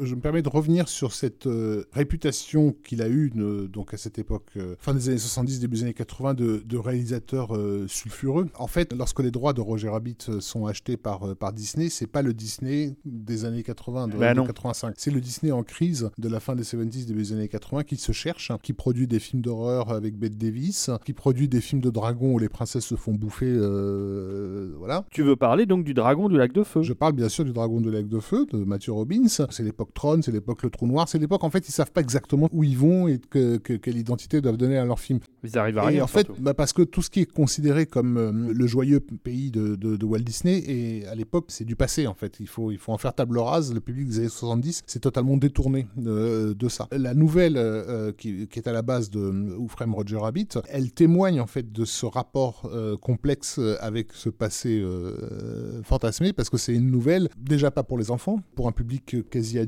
qui a grandi avec, euh, avec ces dessins animés et qui en fait, à qui on, propose une lecture plus dark, plus noire. En gros, le frère Roger Rabbit, c'est qu'est-ce qui se passait dans les coulisses de ces cartoons que vous avez tant aimés, tu vois?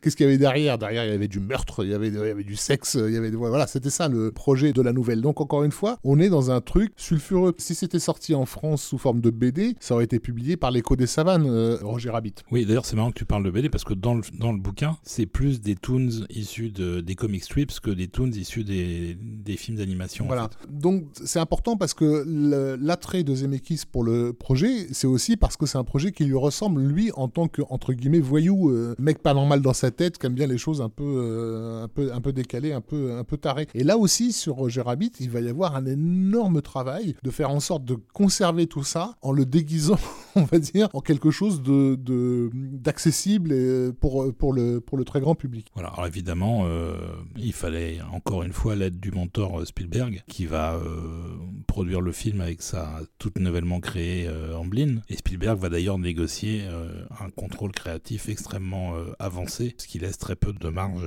à Disney, et va négocier également le Final Cut pour Zemeckis. Donc euh, c'est un truc qui serait inenvisageable aujourd'hui. Totalement fou, ouais. Ce qui montre vraiment le pouvoir démesuré qu'il à l'époque sur les majors. En plus de ça, il vient de signer un deal avec la Warner qui va produire ses, ses films dits adultes que seront La couleur pourpre et Empire du Soleil. Et du coup, il va aussi faire un truc qui était totalement inenvisageable, c'est obliger des négociations très lourdes entre les avocats de, de, la Warner et les avocats de Disney pour que les personnages des catalogues Disney et Warner puissent apparaître à l'image dans Roger Rabbit. Et notamment une séquence aujourd'hui connue où les deux grandes stars de chaque des studios, c'est-à-dire Bugs Bunny et Mickey Mouse, sont euh, dans la même scène. Ensemble dans la même scène, oui. Euh, sachant qu'il n'y aura, aura, pas que Warner, il y aura aussi euh, les personnages de Fleischer Studio, de King Features, de Felix the Cat, de chez Turner Entertainment et Universal Universal. Donc, on n'a pas tous les personnages animés célèbres, euh, il en manque quelques-uns, il n'y a pas Tom et Jerry par exemple, mais presque tous sont là, quoi. C'est encore une fois inenvisageable aujourd'hui de faire un truc pareil pour la personne sur Terre qui n'a pas vu le, le film, euh, ça se passe dans un Hollywood dans lequel les toons existent réellement. Ce sont comme des comédiens, ils vont sur les plateaux, ils font, euh, ils enregistrent leur, leur, leur, programme. Et le personnage principal est un, un, un, ancien détective privé qui était spécialisé dans les affaires de toons, qui s'en est détourné au départ, on ne sait pas pourquoi, qui refuse d'en entendre parler, qui est devenu absolument raciste à un, point hallucinant envers les, envers les toons, il les déteste de là, mais qui, euh, parce qu'il a besoin d'argent, va se retrouver à accepter un nouveau deal avec un, un studio qui a de gros problèmes avec sa star Roger Rabbit, qui n'arrive plus à jouer parce que sa, sa, femme le tromperait en fait. Et donc il va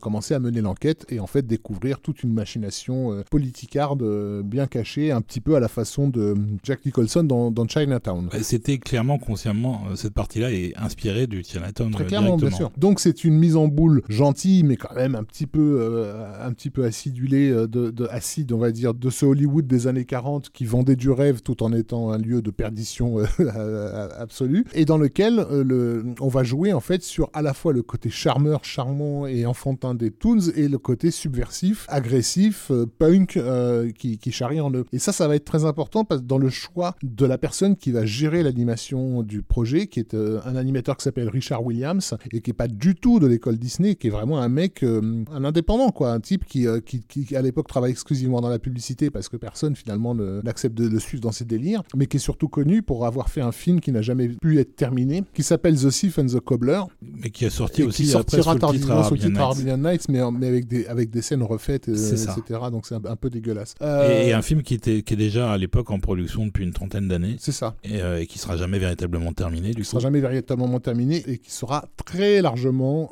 pillé dans tous les coins par le studio Disney, pour le coup, sur le, film Aladdin, dont tout le visuel reprend, reprend The Thief and the Cobbler. Voilà. Et Richard Williams, il en a rien à foutre de Disney, à tel point qu'il veut pas venir à Los Angeles, qu'il reste à Londres, euh, ce qui oblige Disney à ouvrir une branche Disney Animation londonienne qui mhm. n'existait pas pour pouvoir travailler avec lui. C'est ça. Et tourner du coup le film euh, Roger Rabbit au studio d'Elstree euh, en Angleterre. Ce qui est aussi quelque part une stratégie pour s'éloigner le maximum d'Hollywood et donc moins ressentir la pression. Parce que si un exécutif veut t'engueuler, il faut quand même qu'il prennent l'avion, quoi. Encore une fois, on est sur un projet, on l'oublie aujourd'hui, mais on est sur un projet compliqué, sulfureux, qui parle de choses qui sont pas tout à fait naturelles. Enfin, c'est un film grand public, mais en même temps, ça parle.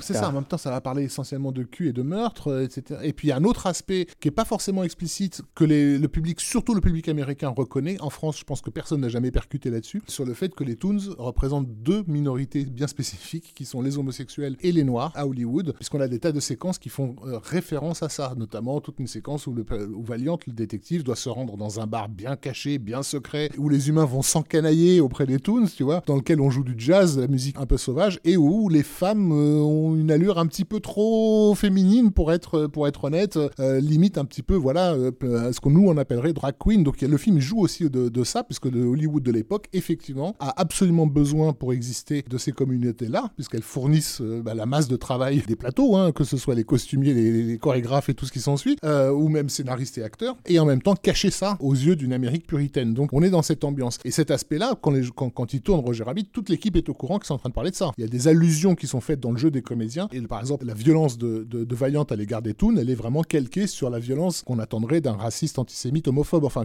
voilà, c'est ce genre de, de, venin en fait que le personnage euh, génère au début. Euh, donc voilà, c'est quand même pas facile quand on revient en arrière de se dire mais comment un projet comme ça a pu naître avec un budget énorme pour l'époque hein, puisque c'était 50 millions de dollars ce qui était vraiment bien au-dessus des Indiana Jones moi, j'ai la réponse il a, hein. il a, été revu à la baisse après hein. Ils sont, il, a été mis en bah prod qu'avec un budget de 30 millions je crois alors moi j'ai la réponse. Ils n'ont pas lu le scénario. Ils ont vu euh, Robert Zemeckis, le gars qui a fait Retour vers le futur. Ah, du dessin animé, super, allez, on banque. Et après ils ont lu le scénario, ils ont révisé le budget à la baisse.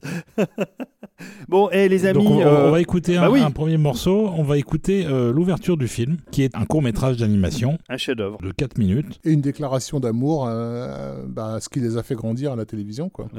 clairement, avec une maîtrise de la réalisation qui égale littéralement celle de Chuck Jones ou de Tex Avery, un nombre de gags hallucinants. Et une fois que le, film se termine, on se retrouve de l'autre côté du miroir sur le plateau où euh, en fait les, les toons qui ont participé au cours sont euh, bah, des comédiens. Et donc Sylvestri, bah, il s'est vraiment sorti les doigts pour celui-là. En mode Carl Stalling. Ah mais clairement quoi. Euh, sauf que tout est là. Les retournements, comme on disait à propos d'Entre le futur, c'est toutes les 4 secondes, puisqu'il épouse avec une précision millimétrée chaque action du film. Et il y en a énormément. Euh, donc c'est vraiment, vraiment, vraiment la quintessence de la musique d'animation des années 50 qui se retrouve euh, ressuscitée en fait dans les années 80. quasiment, euh, même résumé, on pourrait dire. Hein. Presque.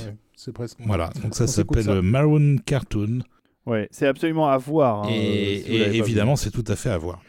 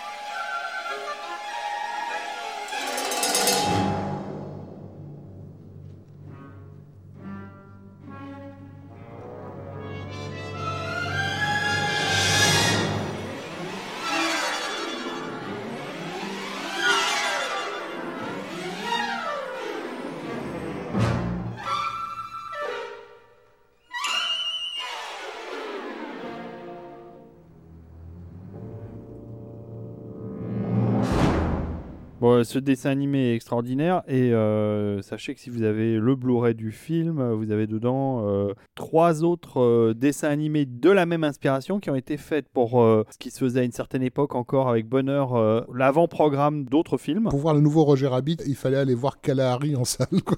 Ou Chérie, j'ai rétréci les gosses. Celui-là, oui, bah, bah, Roger rétréci les gosses, on, on, on, a, on avait tous envie de voir le film, donc on a vu Roger. Rabbit. Mais, euh, Je crois. hein, mais moi, je me suis tapé ça. aussi deux autres merdes derrière, Ouais. juste pour voir Roger Rabbit. quoi. Mais c'était extraordinaire d'avoir ces courts-métrages. Et donc, ils ont eu la bonne idée de les remettre dans le Blu-ray. Ça, c'est c'est formidable. Et donc ce- cette séquence de, de à peine 4 minutes de musique de cartoon, c'était le la musique qui a été enregistrée lors du premier jour des sessions d'enregistrement à Londres avec le prestigieux London Symphony Orchestra et il a fallu une journée entière pour enregistrer ces 4 minutes tellement la partition était difficile à jouer. Bah oui, ils sont plus, ils sont plus habitués. Et pourtant, c'est Ouais. pas les amateurs les Non, mecs mais les- mais euh, les- les là ouais, ils, ont, ils ont un peu galéré. Les staccanovistes de la Warner, ils, au bout d'un moment, ils, ils étaient habitués à enchaîner des accords aussi rapides. Non, mais c'est un film euh, tout à fait étonnant. Euh, c'est vrai que la- les, les thématiques abordées sont étranges. Sont hein, par oui, sont pour- sulfureuses par rapport à, à la, à la cible. Parce que finalement, on pourrait croire que c'est un film pour enfants, mais c'est pas le cas. Et en même temps, c'est un film pour enfants. C'est- là où le miracle s'accomplit, c'est-à-dire qu'on part de quel- quelque chose de très contre-culturel, typique des années 70, très dans ta gueule, quoi. Et en même temps, il a fallu tellement repasser de couches dessus pour que ce soit pas trop agressif que la thématique reste là, mais elle est rendue presque inoffensive, en fait. Euh, Et si tu veux, même si tu comprends plus ou moins que l'attirance de Valiant pour Jessica Rabbit, c'est un peu douteux, bah tu l'acceptes. Tu dis, bon, bah c'est c'est- son délire. voilà, il, il fait des trucs avec les tones. Bon, ok. Tu vois, donc y a-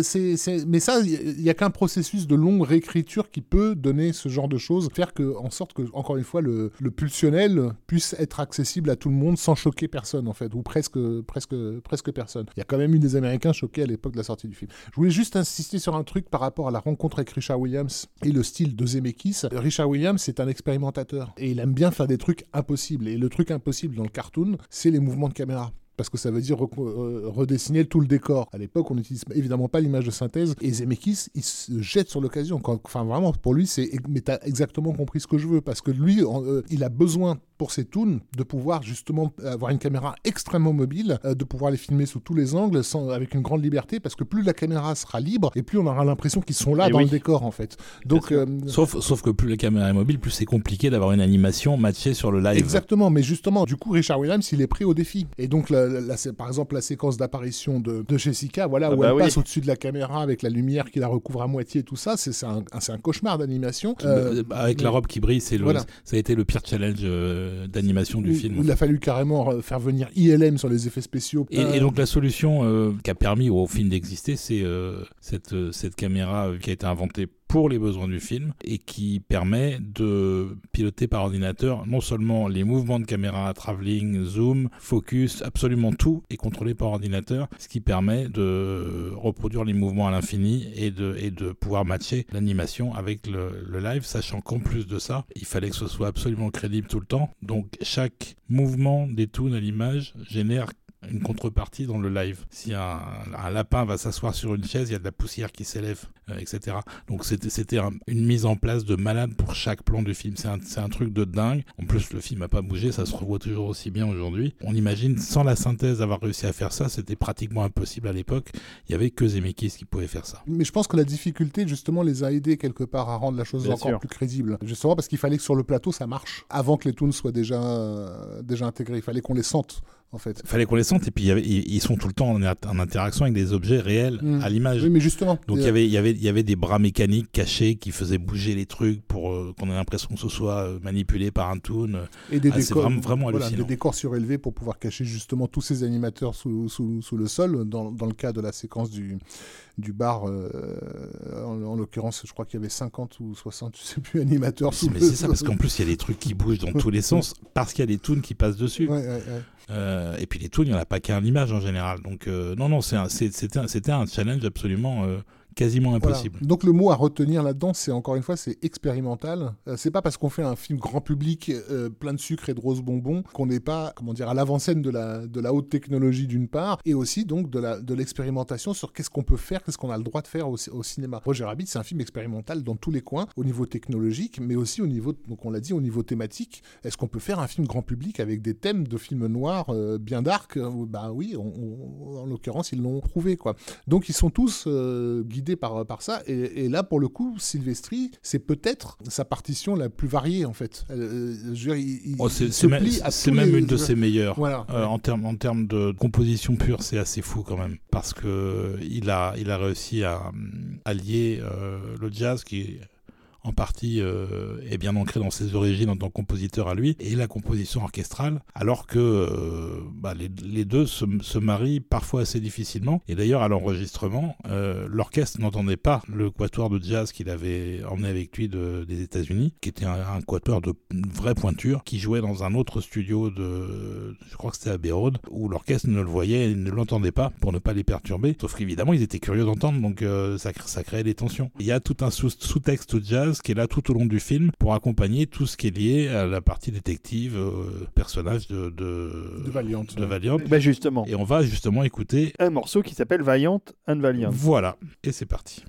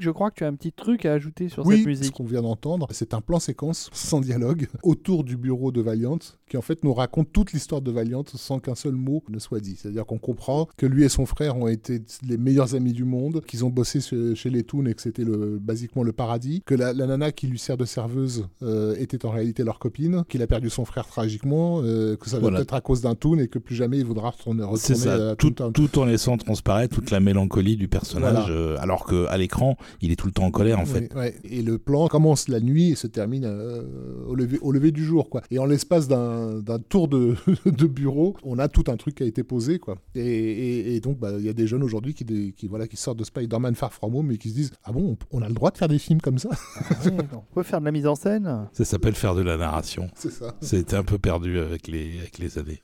Bon, on va arrêter de, de faire les vieux cons et revenir. euh, Euh, bah, Moi j'aime Voilà. bien ça pourtant. Et donc d'ailleurs, euh, Silvestri a lui cité comme référence musicale sur la partie jazz le Chinatown de Jerry Ah oui, hein. en disant que pour lui il y avait que ça en fait c'était la, la base c'était ça donc il a il a il l'a refait à sa sauce c'est pas la même thématique mais il y a effectivement une parenté Vous avez sélectionné un, un dernier morceau euh, pour euh, Who Framed Roger Rabbit et qui n'est pas des moindres puisque c'est la scène finale et là il se passe des trucs Alors, incroyables la- à c'est pas la l'image. scène finale, c'est le début du troisième acte, on va Voilà. dire. C'est-à-dire qu'au Ouais. moment où Valiant se décide enfin à retourner à Toontown, euh, sauf que bah, il y retourne C'est un trip hein, ce truc. Il, hein. il y retourne contraint et forcé parce que ça fait des années qu'il n'y a pas mis les pieds. C'est pas un joyeux retour, c'est un retour furieux parce qu'il part à la recherche de ce qu'il pense être le meurtrier. Il s'engage dans l'enfer, quoi. Et effectivement, quelque part, c'est un enfer, Toontown. Tu m'étonnes. C'est un enfer très ensoleillé, très coloré, très joyeux. oui mais, mais, où il n'y a pas véritablement Voilà, de règles voilà. et quand on est un humain euh, on peut mourir facilement alors qu'un toon normalement n'est pas impacté par une chute de 400 mètres de haut Et je pense que le, le caractère paillard de Zemeckis est complètement résumé Ah, dans, cette, dans, dans cette séquence-là. À la fois dans la- dans l'inquiétante euh, avancée de, de- dans le tunnel, parce qu'il y a un très long tunnel qui doit mener à, à Toontown, et dans l'hystérie euh, arrivée une fois sur place et tout, tout ce qui va se passer, euh, et notamment le fait qu'il va être poursuivi par une, une mégère euh, à, mo- à moitié défigurée et ignoble qui tient absolument à l'embrasser. Il y, a-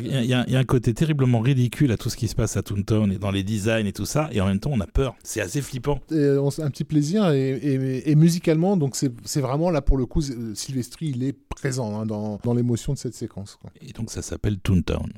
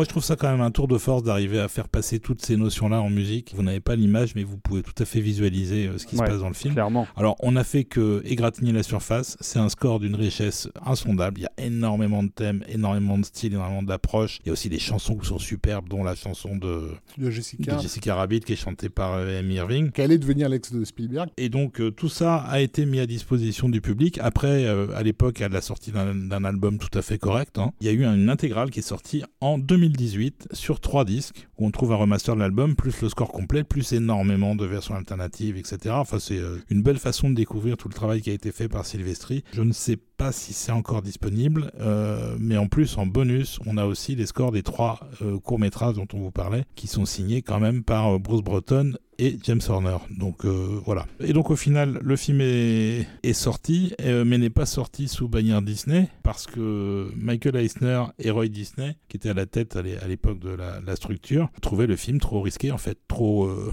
trop borderline. C'est c'est difficile, pour, encore une fois, pour des gens qui ont grandi dans l'après euh, Roger Rabbit, de faire comprendre qu'avant que ces films n'arrivent à l'écran, c'est pas encore le- les cartons absolus que tout le monde adore, etc. Et donc, du coup, si vous regardez le film en faisant totalement abstraction de, de sa réputation, vous y découvrirez un film problématique qui parle de choses euh, un peu, un peu chelou. quoi. Voilà.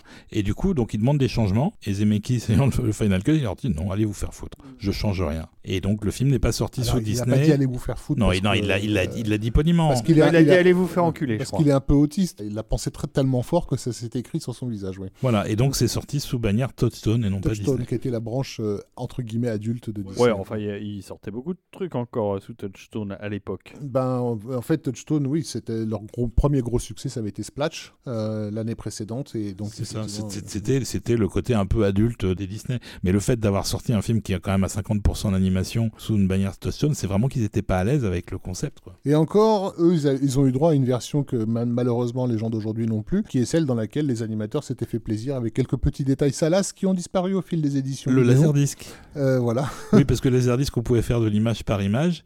Et sur certains personnages, entre autres des personnages féminins, Il se passe des choses il y avait de temps en temps un plan qui était moins habillé que ceux qui étaient autour. En fait, il y avait notamment deux détails qui ont disparu. Le premier, c'est qu'au début, vous avez Baby Herman, donc le bébé du dessin animé d'ouverture, qui s'avère être euh, en fait un, un- un adulte euh, coincé dans un corps de nourrisson, quitte le plateau furieusement et passe sous les jupes d'une assistante qui, est- qui sursaute. L'espace d'un instant, en fait, il avait des petites cornes de diable qui lui avaient poussé Oui, Et- je me souviens de ça. et un doigt bien dressé qui se trouve être le majeur au moment où il était passé sous la jupe de, de- de la dame. Il s'est pas juste contenté de passer sous la jupe, si vous voulez. Donc elle a aussi sursauté par rapport au contact euh, du doigt. Et un peu plus tard, effectivement, lors d'une cascade, donc la, la- la voiture qui tombe, en fait, Jessica Rabbit est éjectée de la voiture et on pouvait s'apercevoir qu'elle n'avait pas de culotte dans son vol plané. Donc Voilà. ces deux détails ont été modifiés parce que Clairement, pour avoir revu le film il y a quelques jours, euh, elle avait une culotte, malheureusement. Ouais, euh, parce que la- à l'époque de la vidéocassette, c'était les débuts des magnétoscopes qui permettaient de faire des arrêts sur image en VHS, et certains Américains avaient remarqué la chose, et Disney donc a dû refaire des copies. Et le Laserdisc, quand il est sorti avec cette version-là, a été vendu en 48 heures. Parce alors, qu'on savait alors que, que- peu oh, de gens voilà. étaient équipés. Oui, oui. Malgré tous ces détails et malgré euh, tout ce côté adulte, euh, le film est un énorme succès public. Carton, carton. Donc, euh, deuxième pari réussi pour euh, Zemeckis. Troisième Euh, même. Voilà, ouais, tout à Oui, troisième. Premier n'était pas attendu, mais c'est vrai que Euh, là. c'est intéressant euh, de noter que c'est le seul méga carton des années 80 qui n'ait jamais eu de suite, alors que ça a été euh, tenté, puisque donc il y a un- une, une séquelle qui avait été écrite. C'est pas Bob Gale et Zemeckis, mais c'était pas totalement à côté de la plaque. Euh, ça s'appelait euh, The Toon Patrol, et en gros c'était euh, les débuts de, de Roger à, à Hollywood et, et celui de Jessica. Et en fait, euh, Jessica était voilà, elle, elle venait d'arriver, euh, les, les pleins d'étoiles. C'était avant avant avant guerre, on va dire, puisque Roger Rabbit se passe euh, juste après la guerre. Et elle tombait sous l'emprise de nazis installés euh, à Hollywood, qui la convertissaient à leur cause, on va dire, euh, plus ou moins en l'hypnotisant. Et ils en faisaient une espèce de, star allemande, en fait, à la, à Marlène Dietrich. Elle se retrouvait en Allemagne à, refaire l'Ange Bleu. Et Roger Rabbit décidait de, s'engager dans, l'armée pour, aller la, espérer être parachuté en Allemagne pour la retrouver. Et l'armée apprenant que les Toons ne pouvaient pas mourir, se dit il y a peut-être un coup, à, un coup à jouer, et du coup engage toute une platoon, donc une section de, de Toons pour les entraîner euh, au combat. Et ça devenait en gros un remake des 12 salopards avec les Toons, avant de, de- qu'on les parachute en Allemagne à la, à la rescousse de, de Jessica. Donc quelque part c'était pas complètement idiot comme, comme truc, mais ça, voilà, c'était c'est Spielberg euh, et Zemeckis que de toute façon avaient dit non. Alors c'est important Ah, par rapport à ça parce que J'avoue que j'aurais bien voulu ouais. voir ça. mais moi, j'ai lu le script et je me disais, mais en fait, j'ai envie de voir ces scènes, ça il y avait des trucs marrants dans, dedans.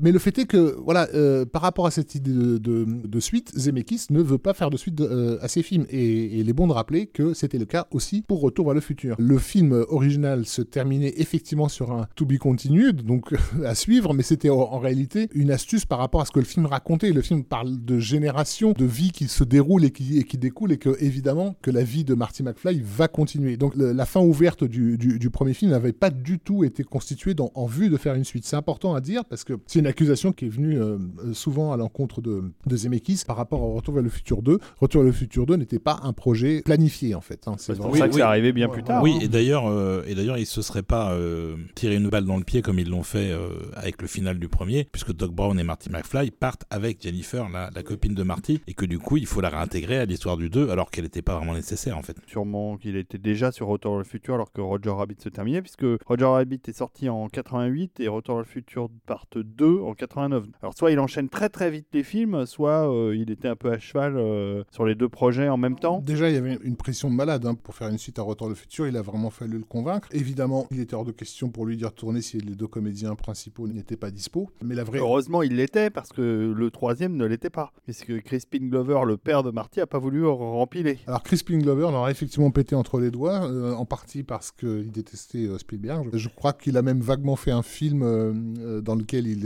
il, il, fait des accusations très très très graves à l'encontre de ce cher Steven, mais il n'a jamais eu de procès pour le coup. Comment ont-ils fait pour que Zemeckis accepte de faire une suite alors qu'il ne fait jamais de suite? Et d'ailleurs, c'est la seule exception de sa carrière. Je me dis que c'est peut-être simplement le challenge de faire un truc qui n'a jamais été fait, c'est-à-dire faire deux films. Bah en fait, il y avait, y avait cette idée de faire deux films back-to-back, mais aussi la possibilité de faire une suite qui ne reprenne pas le modèle des, séquelles. En fait, euh, les séquelles, euh, jusque-là, c'est euh, Bigger, Better, Louder. C'est-à-dire, on reprend la formule du premier et on l'augmente. Retour à le futur 2 n'est pas une augmentation du premier, c'est une perversion du premier. Et ça, bah, ça s'est pas fait tout de suite parce que la première direction prise par Bob Gale, ça a été au contraire de suivre l'idée de, de la génération en passant des années 50, c'est-à-dire d'une Amérique fantasmée qui avait été celle des années 50, à un autre fantasme qui était en train de s'installer, qui était celui des 60s en fait. Les deux Bob ont vécu les 60s, les vrais, mais en même temps, ils ont vécu suffisamment longtemps pour voir que dès, les, les, années 80, on commence à fantasmer ce qu'ont été les 60s. Donc il y avait cette idée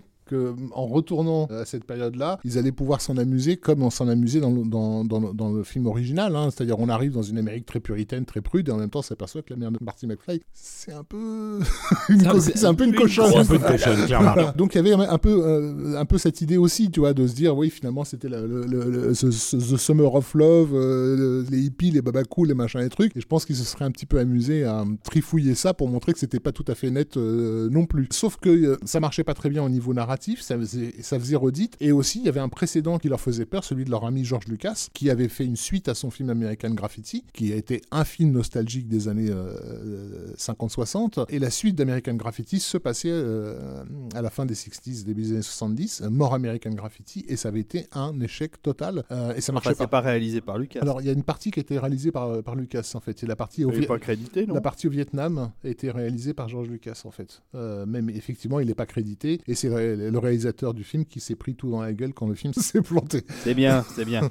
Fallait un bouc émissaire. Donc il y avait ce précédent qui n'était pas non plus, euh, n'est plus encourageant. Donc évidemment que au fil des réécritures, une fois qu'ils se sont senti, pardon l'autorisation de, tout mélanger, une fois qu'ils ont trouvé ce qui allait être le pitch euh, central de Retour à le futur 2, en fait, je pense que c'est là que ça l'a excité quoi. Donc je le redis pour la personne sur Terre qui n'a pas vu Retour à le futur 2, le film semble aller dans la direction annoncée par la fin du premier, c'est-à-dire Marty part dans le futur sauver sa famille qui a eu des problèmes, etc. Mais en réalité, dans ce futur-là, il se passe quelque chose chose qui fait que le passé va être modifié et que Marty ne peut plus retourner dans son, dans son passé qui a été, qui a été modifié. il peut y retourner, mais le passé n'est plus le même. Il n'est plus le même, voilà. Il s'est passé quelque chose dans le passé encore antérieur qui a fait que son présent à lui n'existe plus, en fait. Et donc, il lui faut remonter dans les années 50, c'est-à-dire littéralement à l'époque du premier film, pour résoudre ce problème, en fait, de paradoxe, de paradoxe temporel créé par le personnage de Biff qui, qui s'est baladé, qui a utilisé la DeLorean pour aller faire quelques conneries. Voilà. Et, donc, il multiplie effectivement la complexité des, du paradoxe temporel de, de,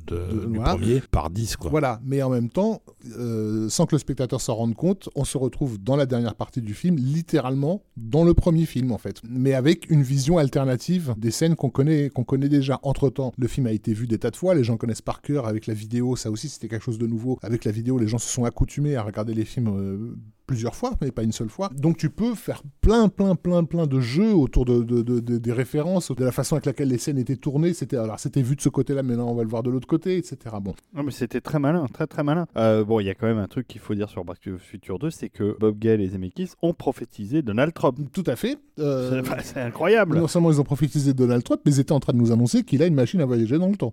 En plus.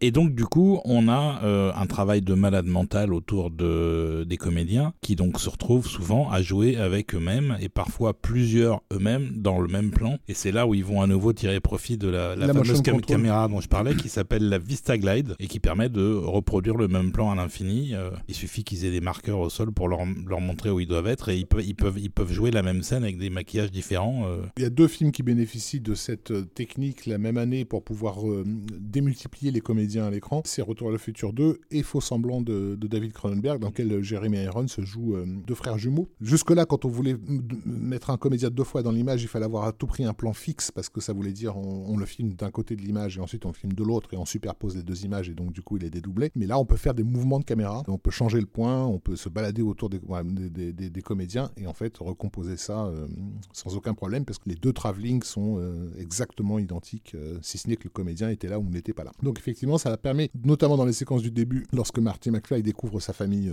future, d'avoir euh, parfois euh, Michael J. Fox jusqu'à trois fois dans le même plan à jouer le père, le fils et, la, fille. Voilà. Est-ce qu'on écouterait un petit extrait Mais j'aime, mais j'aimerais bien. Et tu vois, ce qui me ferait plaisir, c'est euh, d'écouter la course d'Overboard. On avait dans le premier film une poursuite en planche à roulettes en 1955. Enfin, dans laquelle Marty inventait la planche à roulettes. Oui, c'est ça. Hum. Plus ou moins, oui. Et là, on se retrouve donc en 2015, où les planches à roulettes sont maintenant euh, des overboards euh, qui flottent dans l'air. Et donc, on a une reprise de la poursuite, cette fois-ci, je crois, avec le fils de Biff et son gang, qui ont des, des planches volantes absolument euh, redoutables sorties de Mad Max. Et donc, Sylvestri revisite ce qu'il a composé pour le premier et a fait une, une, toute nouvelle version, qui est relativement différente d'ailleurs, de cette séquence-là qu'on va écouter maintenant. Et qui s'appelle, mon petit David Overboard Chase. Et eh ben voilà. simplement.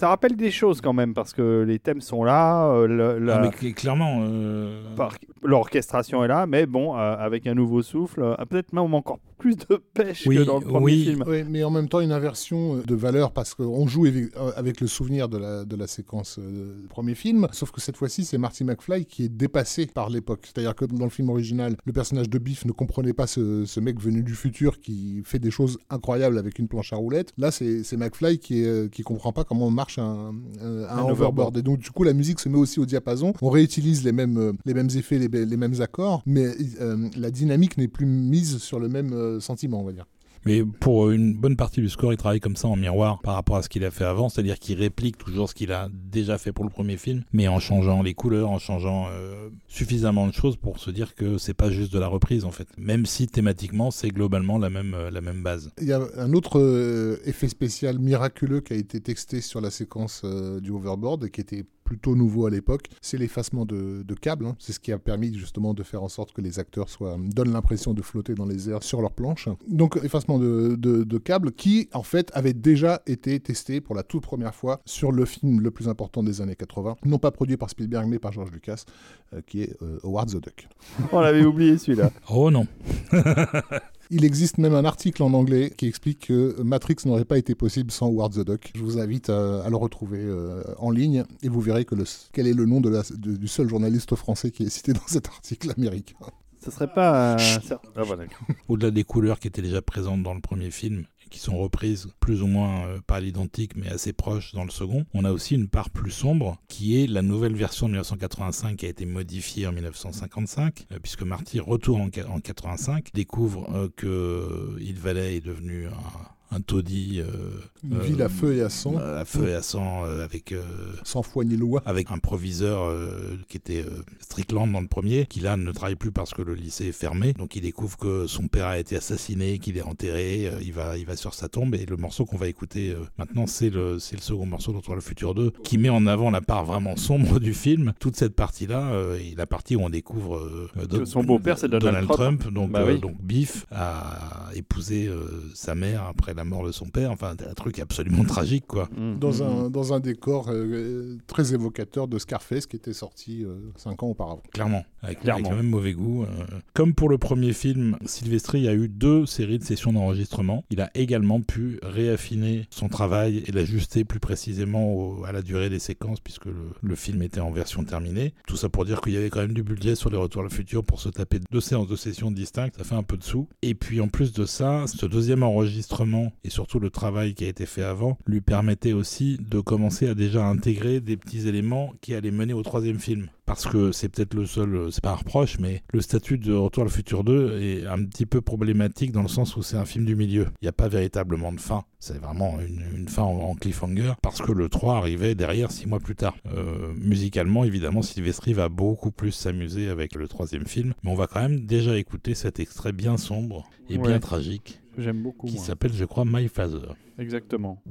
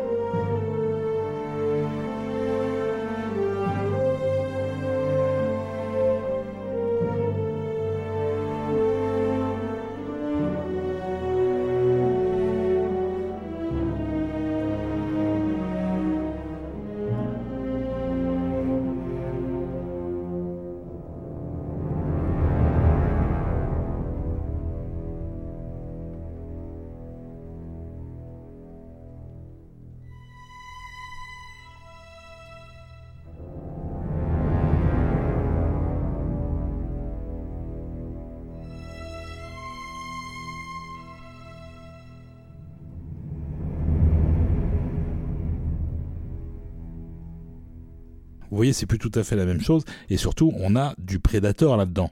On a, Mais on a- ouais. on a des choses qui sont littéralement euh, pas du tout dans l'univers de Retour à le futur. C'est parce que le film euh, lui-même est très contrasté. Il y a beaucoup de- de- d'ambiances différentes. Il est hyper riche, euh, Retour vers le futur 2, en détails, euh, en rebondissements scénaristiques. Ah bah là, au niveau des retournements, c'est c'est- c'est festival, Ouais, évidemment. c'est clair. Euh, C'est- drôle, surtout au début et beaucoup moins après. Et aussi, euh, peut-être, en tout cas ça a été mon cas, la première fois où j'ai commencé à remarquer une mécanique d'écriture chez les deux Bob, lorsque Marty décide d'acheter un almanach dans le futur, donc, pensant avoir euh, se faire un petit peu de blé au passage, euh, la nana qui lui vend l'almanach prend soin de lui préciser, euh, vous savez, à cette époque, ils avaient des surcouvertures pour éviter que la poussière ne s'accumule, euh, hein. et euh, je peux vous vendre, si vous voulez, un aspirateur d'époque avec, il n'en veut pas. Et en entendant ça, parce que ça sert à rien dans l'intrigue à ce moment-là, je me souviens très clairement à l'époque, m'a dit, Hmm, ça va être important le coup de la couverture. Et effectivement, dans la troisième partie du film, on s'aperçoit qu'il y a eu un, une- une cha- un changement de, de contenu de l'almanach euh, grâce à cette euh, fausse couverture. Oh là là Ah, C'est intéressant parce que c'était aussi la preuve qu'il y avait bien une mécanique d'écriture en place et que rien n'est jamais laissé au hasard. C'est ce que les comiques d'ailleurs utilisent parce que on l'a on l'a dit déjà au début de l'émission, c'est un fan des, des Trois Stooges et donc du coup de toute une tradition comique américaine où on a effectivement la mise en place et le payoff qui sont très importants. Si tu veux que ton public rigole vraiment, il faut que trois minutes avant, tu placé un truc hyper discrètement qu'ils vont retenir dans un coin de leur cerveau et que tu ressors au bon moment pour déclencher le rire. Et donc du coup, au niveau dramaturgique, ça fonctionne aussi comme ça. Retour à le futur, on te met un petit détail, tu fais pas gaffe, et puis tu dis ah bah ouais c'est vrai putain.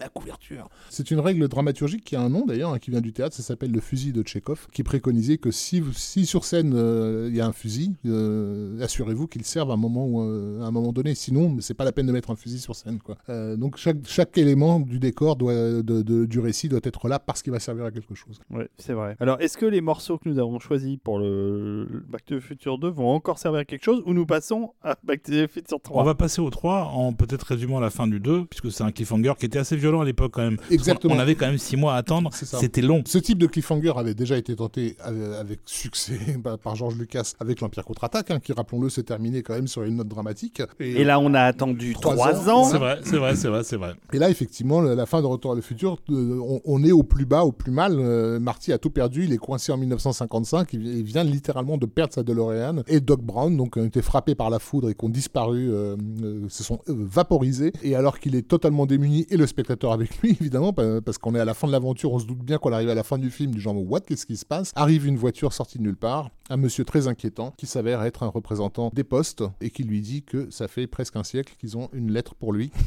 Il est vachement bien, euh, l'acteur qui arrive. Enfin, la, la scène est super. Voilà, Euh, Parce qu'elle est, faite très premier degré, elle est faite comme un, comme un film d'épouvante en fait. Quoi. Et, euh, et, et de découvrir que Doc Brown lui a écrit une lettre d'un passé très éloigné. Il est, euh, voilà, Il le- est en le- 1885. Le, coup de foudre, le coup de foudre l'a littéralement renvoyé en 1885. Et donc, euh, dans la lettre, il lui explique où trouver la DeLorean, en lui disant bien qu'il est très heureux en 1885, que c'est pas la peine de venir, qu'il retourne dans son époque et qu'il vive sa vie. Marty, euh, globalement, accepte le principe avant de tomber juste à côté sur le cimetière où il trouve la tombe de Doc Brown, tué quelques jours après avoir envoyé la lettre par quelqu'un dont on parlera un petit peu plus tard. Alors, il se trouve que donc, le tournage back-to-back de Retour à le futur 2 et 3 a fait en sorte bah, déjà que Zemeckis ne dormait plus que 4 heures par, par jour. Euh, ça, ça a euh, été, ça a été Ça a été compliqué pour lui. ouais.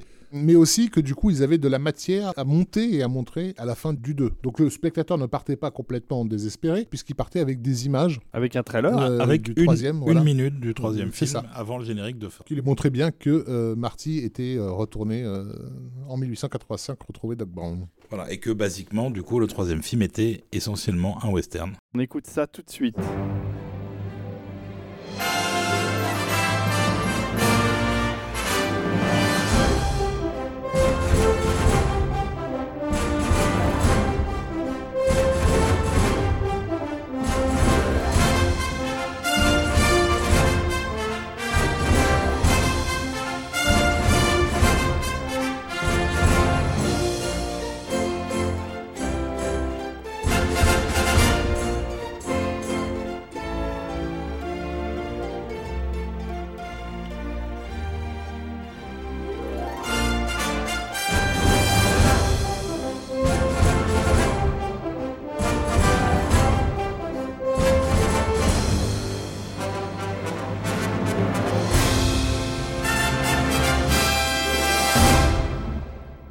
D'ailleurs, la, la, la, particularité du troisième, c'est qu'il y a peu de voyages dans le temps, puisque on a un voyage au début, un voyage à la fin, et entre les deux, tout se passe au même moment, euh, au même endroit pourquoi cette idée de western euh, Qui a eu envie de faire un western euh, pour, pour, conclure cette série? Bah, Originellement, si on en croit en tout cas Zemeckis, c'est Michael J. Fox, puisque lorsqu'on lui avait soumis une époque à choisir pour le troisième film, c'est lui qui disait qu'il avait envie d'aller visiter le vieil Ouest. Oui, il voulait voir des cowboys. Il voulait voir des cowboys, voilà. Donc il y avait cette, cette idée-là. Mais aussi euh, le fait que l'air de rien, Retour à le futur, ça parle de l'histoire des États-Unis. Ça parle des années 50, ça, ça, devait parler des années 60 dans le script que, que Bob Gale avait écrit et qui n'a pas été retenu. Ça parle de ce que le pays aurait pu devenir dans les années 80 lorsque justement euh, l'ère Reagan euh, l'a fait euh, plonger dans une vague de pauvreté et de violence qui, est retranscrite dans le Hill Valley alternatif. Voilà, ça, parle 30 ans en avance de, de l'Amérique de Trump, sans le faire exprès, mais... Et ça, c'est ça fait des blagues sur le fait que Ronald Reagan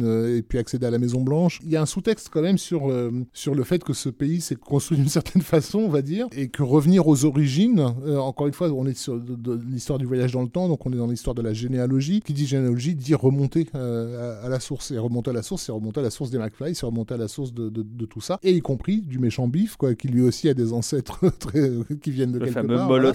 Ça fait sens en fait. Mais il y a aussi le fait que le western est un genre euh, favori de beaucoup de gens qui font du cinéma, mais c'est un genre qu'ils ne peuvent pas faire parce que le public se dit désintéressé par le western depuis au moins, au moins les années 70. Du coup, toute occasion de faire un western qui n'en soit pas tout à fait un euh, est, bonne à prendre. Alléché par le, concept Retour à le futur, le public est peut-être prêt à aller revisiter le vieil West, sachant que ça sera une façon de jouer avec les codes du western. Donc on revient encore une fois aux Zemeckis qui reprend des trucs qu'il a bien aimés, avec lesquels il a grandi, et en même temps qui s'amuse à les retourner, à les, à les modifier, à Il y en a énormément dans le film. Euh, et puis des références plus directes aussi, puisque Michael J. Fox, quand tu lui demandes son nom, une fois qu'il est retourné là-bas, déguisé en cowboy, de, en plus cowboy d'opérette pour le coup, bah, il dit qu'il s'appelle Clint Eastwood. Par exemple, euh, il reprend littéralement une idée de, de pour une poignée de dollars. Pour une poignée de dollars. Euh, bref, donc il y, a tout un tas de, de jeux autour des, ben, des codes du genre, en fait, hein, tout simplement. Puis on retrouve évidemment tous les personnages, euh, les comédiens grimés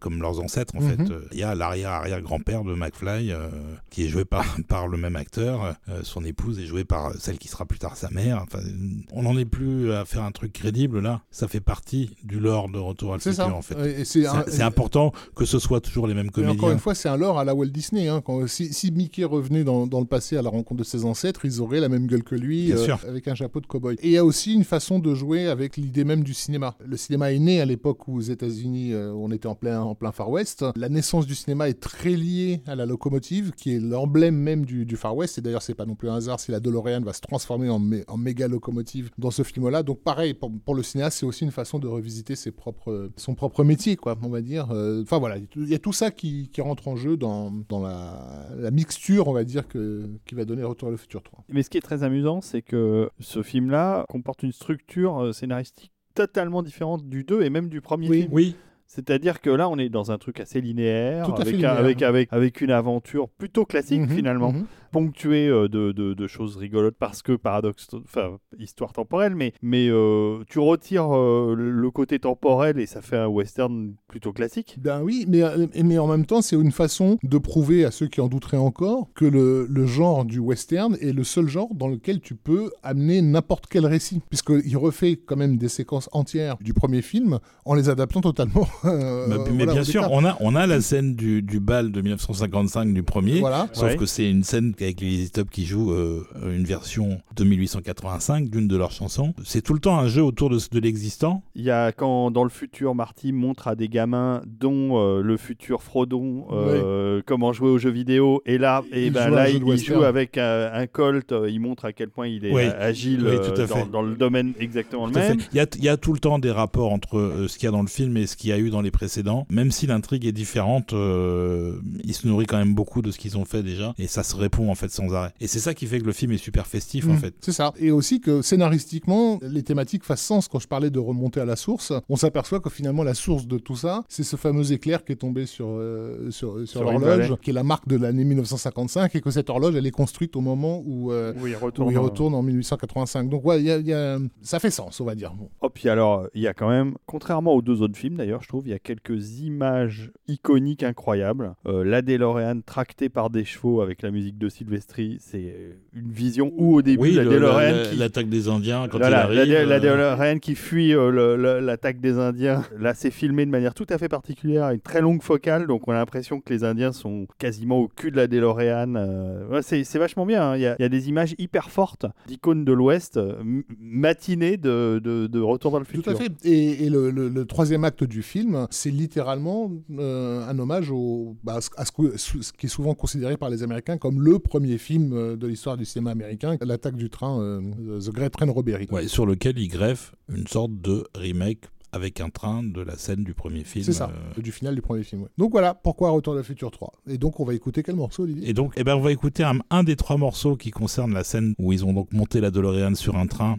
parce qu'elle n'a plus de carburant et que le, et que carburant raffiné n'a pas encore été inventé. Et donc, euh, ils utilisent euh, la vitesse du train pour essayer d'activer le, le système pour revenir dans le, dans le futur. Et donc, il y a 12 minutes de séquence, 12 minutes de musique et euh, découpé en trois morceaux. Et là, on a le troisième et dernier morceau de cette séquence-là qui est quand même assez, euh, assez phénoménal. Et on écoute ça, ça s'appelle Point of no return. Point of No Return. Voilà.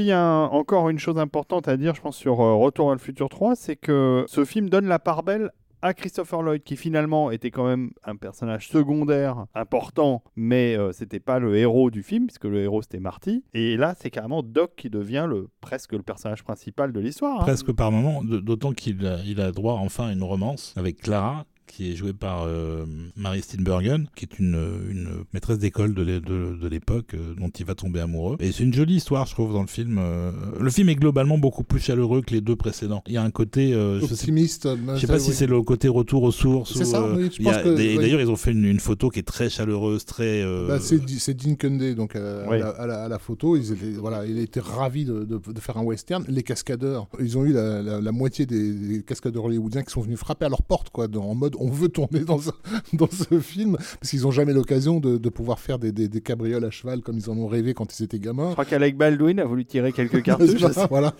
Donc il y a, voilà, on rappelle que les gens qui font du cinéma aiment le western, contrairement aux gens qui regardent les films. Donc euh, mais Moi, j'ai toujours euh, aimé le western. Non, mais je le grand public n'a pas un grand intérêt pour le western, mais ceux qui font du cinéma, c'est c'est le- c'est leur genre fétiche. C'était aussi un, un petit plaisir qu'ils se sont tous fait, quoi. Et je pense que Sylvestri, euh, ça en fait partie aussi. Enfin, Ah je bah, là, euh, il s'est éclaté, je pense, beaucoup plus que sur le 2, parce que là, c'était plus juste retravailler l'existant, c'était vraiment euh, Créer des euh, nouveaux thèmes. déjà vraiment une nouvelle approche, puisque c'est un vrai score de western, et créer des nouveaux thèmes, donc un thème western, qui est phénoménal aussi, qu'on entendra tout à l'heure, et un thème euh, romantique pour cette romance de Clara et, et Doc Brown, parmi d'autres.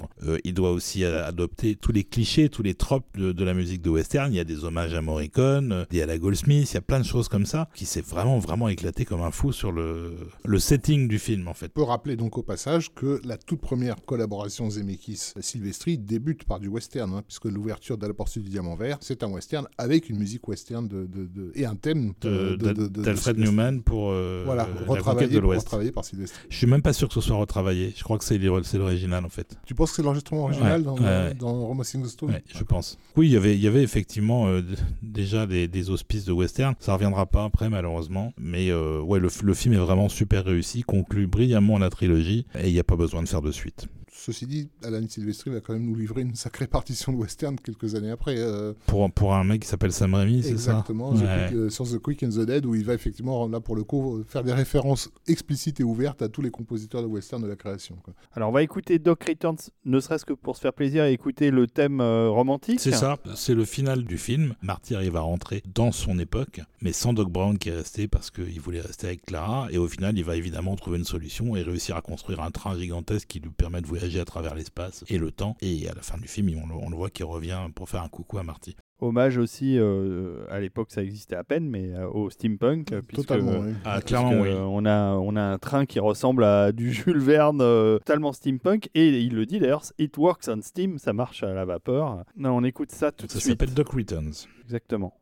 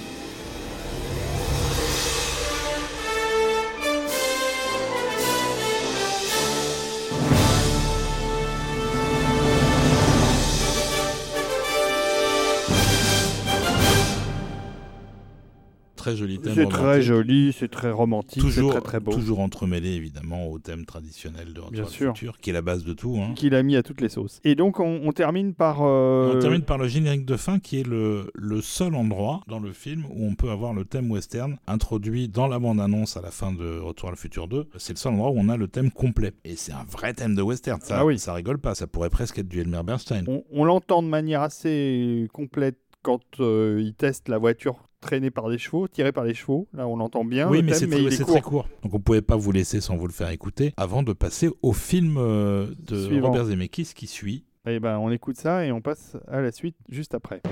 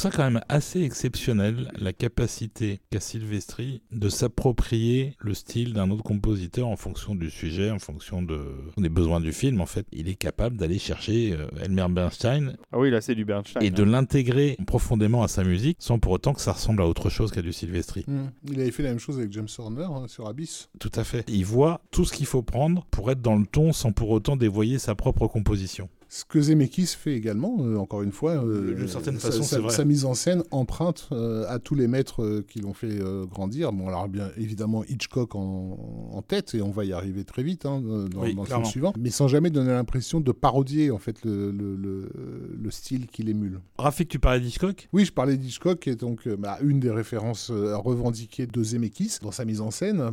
C'est pas, c'est pas la seule. Je parlais de Jerry Lewis aussi. Hélas, les films de Jerry Lewis étant de moins en moins connus, les gens ne percontreront pas que bah, c'était aussi un metteur en scène euh, savant. Mais Hitchcock, c'est manifeste et notamment dans le fait de ne jamais reculer devant un effet, aussi euh, grossier soit, euh, soit-il. Le mec a été élevé, en- encore une fois, entre le, ce cinéma classique à la Hitchcock et l'école du cartoon et l'école du burlesque. Donc pour lui, faire une transition euh, hyper exagérée, c'est si ça sert le récit, c'est bon à prendre. Quoi. Et c'est quelque chose qu'il va utiliser à, à fond sur, sur son projet suivant, qui s'appelle Death Becomes Her. La mort vous va si La bien. mort vous va si bien en français. en 1992. Voilà. Alors avec un casting de folie. Hein. avec un énorme casting pour l'époque et qui ressemble effectivement littéralement à un caprice de, ce- de, de star. hein. C'est vraiment ces genre les plus grandes stars qui veulent s'encanailler avec un réalisateur qui, qui, a, qui a enchaîné quelques gros cartons. Parmi celles-ci, bien sûr, Bruce Willis, déjà révélé en tant que John McClane éternellement, et Meryl Streep, qui est déjà devenue le parrain, pardon, la, la grande prêtresse euh, du cinéma hollywoodien et qui, en gros, bah, lorsqu'elle décide de quelque chose, tout le monde suit. Bon alors euh, Bruce Willis n'était pas forcément le premier choix puisqu'au départ ça devait être Kevin Klein et il a fini par se barrer pour un désaccord financier. Ils ont envisagé Jeff Bridges et Nick Nolte avant de tomber sur Bruce Willis qui a dit oui et qui a plutôt bien fait parce qu'il est plutôt bien dans le personnage. Si j'en crois ce que j'ai pu lire, je vous ai dit en début d'émission que Zemeckis avait travaillé sur des séries fantastiques euh, dans les années euh, 70. Il était euh, un fan euh, reconnu d'un film qui s'appelait euh, Tales from the Crypt, auquel il va emprunter le titre d'ailleurs pour une série télé que- qu'il va, qu'il va produire, hein, qui s'appellera donc littéralement Les Contes de la Crypte. Oui, pour laquelle d'ailleurs il a réalisé trois épisodes, dont un qui a été mis en musique par Sylvestri, qu'on n'a pas intégré à l'émission parce qu'on n'a pas la musique. Et donc au départ, le pitch à l'origine de Death Becomes Her est un pitch de Tales from the Crypt en fait, mais qui comme il parle d'Hollywood, de la condition des stars hollywoodiennes et de leur nombrilisme, il y avait l'opportunité d'en faire une comédie qui puisse être portée par des grosses vedettes hollywoodiennes qui viennent se moquer d'elles-mêmes, en fait, d'une certaine façon. Le casting de prestige s'est construit autour de ça. Donc, on a cité Bruce Willis, on a cité Meryl Streep. Il y a aussi Goldie Hawn, qui a jamais été en France une actrice euh, hyper euh, connue ou reconnue, mais qui aux États-Unis avait eu une série de cartons à la fin des 70s. Ouais, c'était une méga star. Voilà, l'époque. qu'on a, qu'on en fait une méga star. Et donc, bah voilà, Death, Death Becomes Her, La mort va si bien, basiquement, c'est la rivalité entre deux femmes, deux aspirantes euh, comédiennes à travers les âges qui se sont entre-déchirées pour la, un mec, euh, joué donc par Bruce Willis, un chirurgien euh, de très haut niveau, de grand talent. Finalement, c'est Mary Streep qui a emporté euh, le truc, qui est devenue la grande star et qui a pris le mec. Là où Goldie Hawn, le personnage de Goldie Hawn, s'est complètement laissé euh, abandonner à, la dépression et à l'obésité. Et des années plus tard, ce personnage de Goldie Hawn re- refait surface dans la vie de, Meryl Streep et elle semble avoir littéralement rajeuni. Cherchant à savoir quel, a été le secret de son rajeunissement, Meryl Streep découvre donc l'existence d'un club très très sé- sélect, très fermé, tenu par une grande jouée par Isabella Rossellini, qui est bien flippante, totalement calquée sur une image de, Lilith, hein, la, première femme euh, diabolique de l'humanité, et qui détient euh, le, le- sérum de jouvence euh, ultime. Sérum de jouvence, donc, qui fait qu'en sorte que les tissus humains ne dépérissent pas. Et évidemment, elle va se jeter là-dessus. Enfin, qui ne dépérissent pas, même si tu meurs. Même si tu meurs, voilà. C'est- Mais ça, ça c'est la condition qui est, qui est comme, comme souvent dans les, dans les pactes, dans le pacte avec le diable. C'est le petit Oui, paragraphe que oui, tu ne lis pas qui est en il y a bas, de, toujours en une bas du C'est le contrat, petit voilà. astérix. Et évidemment, elle dit juste fait- faites attention à votre nouveau corps, au sens où si tu, si tu casses quelque chose, ça va pas mourir. Et effectivement, qu'est-ce qui va se passer? Il va se passer que Meryl Streep va faire une chute absolument mortelle d'un mari qui va tenter de la de s'en débarrasser, quoi. Enfin, euh, Voilà. voilà. Et euh, sauf qu'elle va pas, enfin, elle va mourir, et elle va revenir. Et ça se passera ensuite euh, à l'identique pour euh, pour, pour, pour le Goldie personnage Hawn. de Goldie Hawn. Et, et, et Bruce Willis se retrouve hanté par deux, Deux, deux femmes immortelles euh, qui, Deux zombies. euh, qui se charclent la gueule. et qui sont voilà. qui sont insupportables. Voilà, dont une qui a, qui a un trou dans le ventre et l'autre qui a la tête à l'envers. C'est le premier Zemeckis que je n'aime pas. Il y en a très peu dans sa carrière. Je trouve que le film marche pas. Il marche toujours pas. Je l'ai revu il y a 2-3 semaines, donc euh, c'est toujours ni vraiment drôle ni vraiment flippant. Par contre, qu'en termes de réalisation, il y a un boulot de, de dingue sur les effets spéciaux. C'est très impressionnant. Déjà sur les effets spéciaux, pour l'époque, c'était totalement délirant, puisque c'est vraiment la première tentative d'utiliser l'imagerie de synthèse naissante pour trafiquer euh, le, le, le, corps humain. Et notamment dans cette séquence aujourd'hui devenue euh, emblématique où le personnage de Meryl Streep a littéralement la tête euh, retournée à l'envers et que se déplace dans le décor avec sa tête complètement retournée. C'était une combinaison de, de shoot sur écran bleu, d'animatronique, de maquillage et de synthèse. C'est ça. Un pari technologique manifeste, mais aussi une tentative, encore une fois, de mixer les genres. Zemeckis, il y a toujours cette idée de pervertir les choses et tout ça. Donc, on a, j'ai parlé de Lilith, euh, on a parlé de, de mort-vivant, enfin, on, on évoque le concept de mort-vivant. Il s'agit quand même d'une comédie grand public avec des stars hollywoodiennes. On est en 1990 et en gros, tu es en train de leur raconter ben, le pitch d'un film d'horreur, en fait. C'est ça. Mais un film d'horreur qui ne doit pas non plus être totalement euh, effrayant au point de, de, de dégoûter ce, ce, ce public-là. Et ça, ça va passer par des effets de mise en scène énormes, encore une fois très très empruntés Hitchcock. Je parlais tout à l'heure des effets de transition. Lorsque Goldie Hawn se voit euh, dégagé par le personnage de Bruce Willis au début du film, la, transition entre cette jeune fille frêle et la, la femme obèse qu'elle va devenir, c'est un effet de mise en scène totalement. Tu peux pas faire plus grossier en fait, plus vulgaire comme effet de mise en scène. Et le film est bourré d'effets too much en fait. Ce qui pourrait être jouissif, mais qui en fait se retourne contre le film parce qu'il y a un sentiment quelque part d'hypocrisie à avoir les plus grosses stars hollywoodiennes qui font semblant de se foutre de la gueule du mode de vie des grosses stars hollywoodiennes. Oui. Je pense que ça marche pas à ce niveau-là en fait. Alors ouais. cla clairement, sachant qu'en plus le, le, mélange de genres euh, bah, fonctionne pas vraiment non plus, contrairement à par exemple Projet Rabbit ou d'autres, il y a un truc qui prend pas dans, le, dans la sauce du film en fait. Alors il y a une chose que je recommanderais pour ceux qui ont vu le film, hein, c'est de regarder la bande-annonce d'époque qui normalement est disponible sur le DVD. Ah ben c'est pas compliqué, il n'y a pas un seul plan du film. c'est là que tu réalises que ça a dû être un gros tournage, un gros problème, pour que tu te retrouves avec un, un trailer dans lequel il n'y ait que des scènes coupées en fait. Donc quel, quel était le projet originel? Je sais pas si on le saura un jour. Toujours est-il que bon, moi je trouve que c'est quand même un film qui, surtout au vu de ce qui se fait aujourd'hui, est plus que regardable, hein, et notamment justement pour ses effets de mise en scène Ah, grandiloquents euh, dans tous les coins. C'est clair. Et puis de toute façon, euh, tu, tu disais tournage à problème. Je pense qu'aucun des tournages qu'on a évoqués avant et ceux qu'on évoquera après et même dans l'émission euh, suivante, aucun des tournages de Zemeckis ne sont autre chose que des tournages à problème. Ouais. Parce qu'il les cherche, parce qu'il les souhaite, parce que le challenge, c'est sa motivation en fait. Et donc, au niveau de la musique, bah, ça va se traduire par le fait que bah, Sylvester Bah, va bah, émuler aussi à, à nouveau Voilà, euh, mais un, des, un- des un styles nouveau, musicaux. un nouveau nom qui n'a pas encore été vraiment prononcé, qui est Bernard Herrmann. euh, Clairement, ouais. Il va chercher des composantes du style d'Herman qui va intégrer à son propre style. Et encore une fois, on peut pas dire que c'est du pompage, on peut pas dire que c'est du Herman, c'est du Sylvestri, à la manière de. C'est fait euh, avec beaucoup d'élégance. Et on va écouter le, le générique de fin du film qui combine un peu tous les thèmes principaux Tout à de- fait. de- du Je, je- je parlais tout à l'heure de contrat avec le diable, donc cette idée du contrat, elle est, elle est, elle est centrale dans, dans la thématique euh, fantastique du, du film. Ça nous renvoie à nouveau à un film de René Clair, qui est La beauté du diable euh, avec, euh, Ah avec oui, Gérard avec Philippe. Gérard Philippe. Et l'instrument euh, associé traditionnellement à ce contrat du diable, c'est le violon, qui joue un rôle central dans la partition de, de Sylvester. Donc on écoute ça. Euh, ça s'appelle End Credits. C'est le générique fin. final de La La, mort vous va si bien.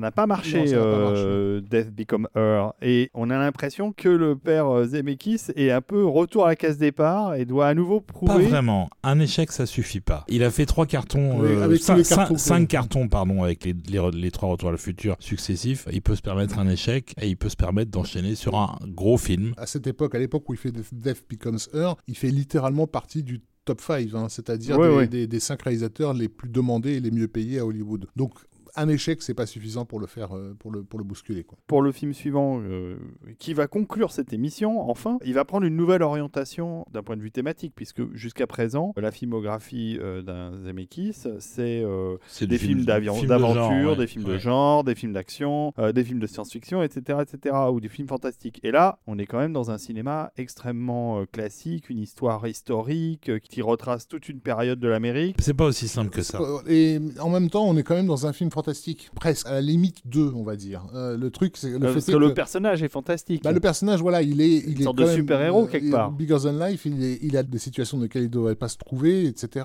Et aussi, il y a manifestement dans l'écriture du récit un appel à la fantaisie et aux effets spéciaux. Et c'est la raison pour laquelle ils ne vont choisir que des réalisateurs qui ont déjà œuvré dans le fantastique. Le premier à, qui on va le proposer, c'est Terry Gilliam, dont je me doute que vu le, le contexte idéologique du récit, il a dû le- gentiment leur dire est hors de question. D'ailleurs, Terry Gilliam, à qui on avait aussi proposé Roger Rabbit, Ouais, et qu'il avait refusé par, dit-il lui-même, pure paresse. Le challenge technique, c'était trop de boulot. C'était trop de boulot, ouais. Mais on va également le proposer à Barry Sonnenfeld. Ah, qui, aurait pu, Euh, qui- qui aurait pu faire et- quelque et- chose. et- et qui aura un choix visé, puisque plutôt que de faire le plus gros carton de l'année, il va faire la suite de la famille Adams. qui- Voilà, qui très malin de sa part. là, Et qui va le mener ensuite à faire euh, son plus gros succès, qui est, qui est Men in Black, et qui est une comédie ex- extrêmement bien réalisée. On a tendance à la sous-estimer. Ah ce- non, pas du tout. Moi, je, l'adore. Moi, j'étais ironique, par contre. hein. Mais moi, j'aime bien les, les valeurs de la famille Adams. Bah, Moi, c'est- mon préféré. Ah, non, mais moi aussi, j'aime bien le film. Mais, euh, Mais c'est un épisode des Simpsons, Mais, Forrest Gump, c'est le plus gros Oui, film de l'année. voilà. Voilà, puisqu'on parle de Forrest Gump, hein, on, on parle de Forrest Gump, on n'avait pas cité le Oui, titre. pardon, on n'avait pas cité le titre. Mais- mais vous l'aviez C'est vrai. deviné. Donc, donc, Forrest Gump, 1984. le nom du protagoniste principal, joué par euh, un acteur qui n'était pas encore une star. Il était encore un peu montant. Bon, Il, euh, commençait, il commençait à avoir fait des trucs un enfin, peu plus remarqués. euh, Une nuit blanche à Seattle, c'était Turner pas, and Hooch. euh, Turner, oui, c'est- pardon, mais euh, c'était pas exactement euh, un film à Oscar. hein. Dragnet. euh, Non, il, a eu des débuts, des débuts compliqués, Tom Hanks, quand même. Il y a eu Big aussi. Oui, Big, c'est ça. oui. Big. Un C'est Big qui l'a lancé. Non, non, il était, il était pas inconnu, mais c'était pas la star indétrônable qu'il est devenu après. Et qu'il est devenu en partie grâce à Forrest Gump. Joey versus The Volcano. Voilà, que des trucs qui ont pas marché. The Burbs. Alors, Joey versus The Volcano, il a, il a ça pour lui qu'effectivement c'est le film que tout le monde a oublié parce que personne ne l'a vu de toute façon Ah, non, à l'époque. Mais oublié, surtout ouais. qu'il y avait une critique magnifique, euh, je sais plus le nom de la critique en question, qui disait donc le film est mauvais, mais surtout quelle idée totalement stupide d'avoir cru un seul instant que Tom Hanks et Meg Ryan pouvaient faire un couple à l'écran. Ah, c'est bon ça. Donc Forrest Gump, voilà, c'est un, un garçon né en Alabama qui est euh, au début physiquement un peu handicapé, mais ça va passer avec le temps. Et un peu attardé et qui est un peu lent mentalement, et en même temps, il est tout à fait génial. Il peut s'avérer absolument brillant dans certains contextes. Bon, il a, un, Euh, il a un côté complètement autiste. hein, euh, C'est un peu ça. C'est un autiste non, probablement non diagnostiqué, on va dire, parce qu'il comprend beaucoup de choses et en même temps, il est à côté de la plaque sur d'autres. Il est très terre à terre, euh, il fait exactement comme on, l'a- le- le- le- comme on lui dit, il croit euh, aux règles, il, il ne voit pas le mal chez les, chez les autres, il sert dans le récit de, de révélateur aux autres personnages. Tous les autres sont hypocrites en fait, sauf, sauf lui, parce que lui, il est vraiment amoureux de cette fille, euh, il a vraiment fait comme sa mère lui a dit, il a vraiment écouté le, prof, Il a vraiment Euh, tenu sa promesse voilà. de devenir pêcheur de crevettes. Voilà, euh, euh, tout ça. Il fait les choses comme elles doivent être faites. euh, voilà, c'est presque une, une espèce de, de moine bouddhiste euh, perdu euh, dans, dans l'histoire américaine, quoi, entouré de névrosés, si tu veux, qui, qui savent pas du tout qui ils sont et où de, ils vont. de névrosés, Voilà, de oui. hippies défoncés, de tout ça. Et, et donc, on va traverser comme ça à peu près 20 ans de l'histoire américaine. américaine avec lui. euh, où, euh, par hasard, il se retrouve dans un certain nombre de situations avec des personnages historiques, il va rencontrer des présidents, etc. Oui, c'est ça qui fait tout le sel de l'histoire. Et c'est très rigolo dans le film en plus. Et que donc cet attardé mental à qui on ne donnait aucune chance, on va dire, dans, dans, dans la vie, va avoir une vie bien plus remplie que n'importe quel qu'est l'américain, euh, justement parce qu'il s'est laissé littéralement porter par le vent, et ça devient du coup l'image centrale du film, qui démarre par euh, une plume qui se balade euh, portée par, par le vent, euh, là, où, là où ça l'amène. quoi. Encore un beau travail d'ILM. Et d'ailleurs, hein, on, a- on- on reviendra sur la mise en scène, où là vraiment il a, il a commencé à montrer ses cartes de Père Zemeckis en Ah, termes c'est- de, recherche d'expérimentation filmique. Je suis halluciné par le fait que chaque plan est fait uniquement parce qu'il y a d'abord une intention. C'est euh, devenu tellement rare aujourd'hui que voir tout un film complet où tous les plans sont vraiment pensés euh, dans une structure chose. globale et, et dans leur existence même, c'est c'est ouais, c'est rare. Alors moi j'adore le film, c'est un film un peu compliqué parce que chaque fois que je le revois j'ai un plaisir immense. C'est un film que je vois assez régulièrement, hein, pas tous les ans, mais je me suis rendu compte que c'était pas un film facile parce que on se rend pas compte à quel point on est, on a été baigné nous notre génération dans l'histoire du monde. On nous a raconté, on a été bercé par les événements importants qui ont marqué les années 60, les années 70 et on les connaît parce qu'on les a pas vécus mais on nous les a beaucoup euh, euh, dit. Quand j'ai voulu montrer le film à ma fille qui a 10 ans, euh, 12 ans, euh, eh ben elle a, elle a pas compris le film. Parce que toutes ces références qui sont euh, énormes, hein, il y en a énormément dans le film, eh ben elles, elles plus la nouvelle génération et c'est bien dommage. Ça prouve qu'il n'y a plus d'école. Bah, malheureusement, enfin, je, sans, sans caricaturer le truc, mais tu vois, c'est un film qui, qui repose tellement sur ses référents, et je pense que la musique, c'est pareil. Euh, la musique, elle fait écho à beaucoup de choses. Alors, il y a beaucoup de mm, chansons. Oui, le d'ailleurs, il y, a- il y a une utilisation magistrale des chansons, puisque c'est encore une fois une histoire en chanson depuis Elvis jusqu'aux aux chansons des années 80 qui racontent euh, une certaine facette des- des- de l'Amérique. quoi. C'est ça. C'est un film aussi. euh, euh, alors, moi, moi, je fais mon coming out euh, par rapport à ça. J'ai découvert le film, j'étais incroyablement impressionné par sa techni- technicité, sa mise en scène, euh, mais très gêné sur le plan idéologique, euh, puisque j'étais à l'époque encore un jeune ahuri euh, de bien, bien à gauche. Euh, je suis toujours ahuri, hein, je précise. euh, serait peut-être pas un peu islamo-gauche Mais, mais, mais- mais t'es devenu un peu et un conservateur. petit peu plus comme le conservateur, film. comme le film. Et c'est- vrai que la vision que, que le film porte sur, bah, en gros, toute une fange de l'Amérique qui a cru à certains idéaux et qui s'est perdu dans certains idéaux, bah, c'est pas forcément le meilleur jour, euh, voilà, que ce soit les Black Panthers, euh, etc. et Bah, les du hippies. Et bien sûr les hippies. Et j'en voulais beaucoup au film de, de me forcer à regarder avec cette lentille, euh, cette lentille-là, euh, euh, l'histoire occidentale, la récente histoire occidentale. J'ai fait beaucoup de progrès depuis. J'ai accepté le film pour ce qu'il est et de me dire, bah oui, bah, fais comme Forrest, laisse-toi porter par le vent. Et voilà quoi. Et euh, Zemeckis et Tom Hanks se sont toujours défendus d'ailleurs d'une approche politisée du film Alors, en, en disant qu'il était absolument apolitique. le truc, c'est que Zemeckis, pour ça, est intéressant parce que je pense qu'effectivement, lui se pense comme un politique, il l'est pas totalement, mais c'est quand même Oui, quelqu'un c'est quand qui même a. plutôt un mec de gauche. C'est quand même plutôt un, un- un- effectivement un libéral parce que du fait qu'il a passé son adolescence encore une fois sur les campus américains des années 60, mais en même temps qu'il vient d'une famille ouvrière du sud de Chicago avec bien ancré dans une certaine tradition. Donc il a aussi quelque part les pieds sur terre. Tu vas pas le faire virer mar- marxiste de- du jour au lendemain si tu veux. C'est un Voilà. américain, quoi. Oui, c'est ça. Donc, du coup, c'est- son succès, il vient aussi du fait qu'il est en phase avec une énorme partie des Américains, en équilibre entre ces deux, ces, ces deux pôles, quoi, si tu veux. Forrest Gump, c'est la preuve par neuf de l'American Dream, ça. C'est le gars, quelle que soit ton origine, quel que soit ton niveau d'intelligence, si t'es bien porté par le destin, tu peux réussir comme euh, un type qui aura fait des études et qui, aurait été, qui, a, qui a un QI supérieur. C'est tu ça, mais en même temps, euh, à la, à la différence du rêve américain qui nécessite d'être combatif, de foncer dans le droit devant, et ça, c'est ce que fait Jenny dans le film. hein. Mm, exact, ouais. voilà, euh, c'est un film qui te dit non, mais mec, cool, il va se passer des trucs bien aussi. Oui, euh, enfin, il passe aussi euh, une partie du film à courir et à foncer droit Alors, devant. on- on- bah, c'est l'ordre, l'ordre de Jenny, c'est court Forrest Gump, mais, sauf qu'elle lui a pas dit où courir. Donc lui, il court n'importe où.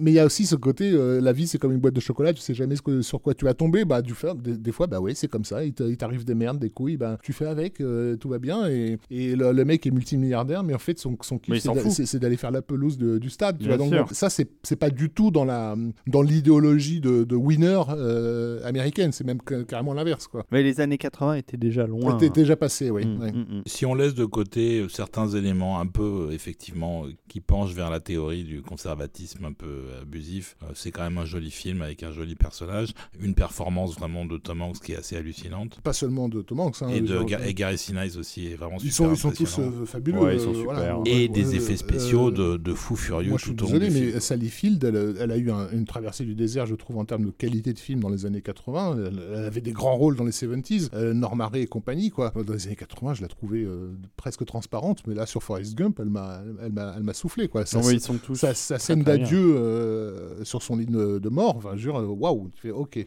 Oui, parce que c'est vrai qu'on n'a pas tellement insisté là-dessus, mais Zemeckis est aussi un excellent directeur d'acteur. Incroyable, oui. Donc, il a absolument tout pour faire des films quasiment parfaits. Et Forrest Gump va être remarqué pour une fois, vraiment, puisqu'il va avoir, je sais pas combien de nominations, mais 6 Oscars, je crois. Oui, il va en gagner 6. Euh, pour euh, euh, meilleur film, meilleur réalisateur, meilleur acteur pour Tom Hanks, meilleure adaptation de scénario, meilleur effet visuel et meilleur montage. Et montage aussi, ouais. Et Sylvestri sera nommé mais ne gagnera pas. Alors on va l'écouter peut-être. Ah, bah, et, on va écouter... et on va écouter un morceau et on parlera un petit peu de la musique après. On va écouter I Am Forest, Forest Gump. Yes. Et eh ben c'est parti. I Am Forest.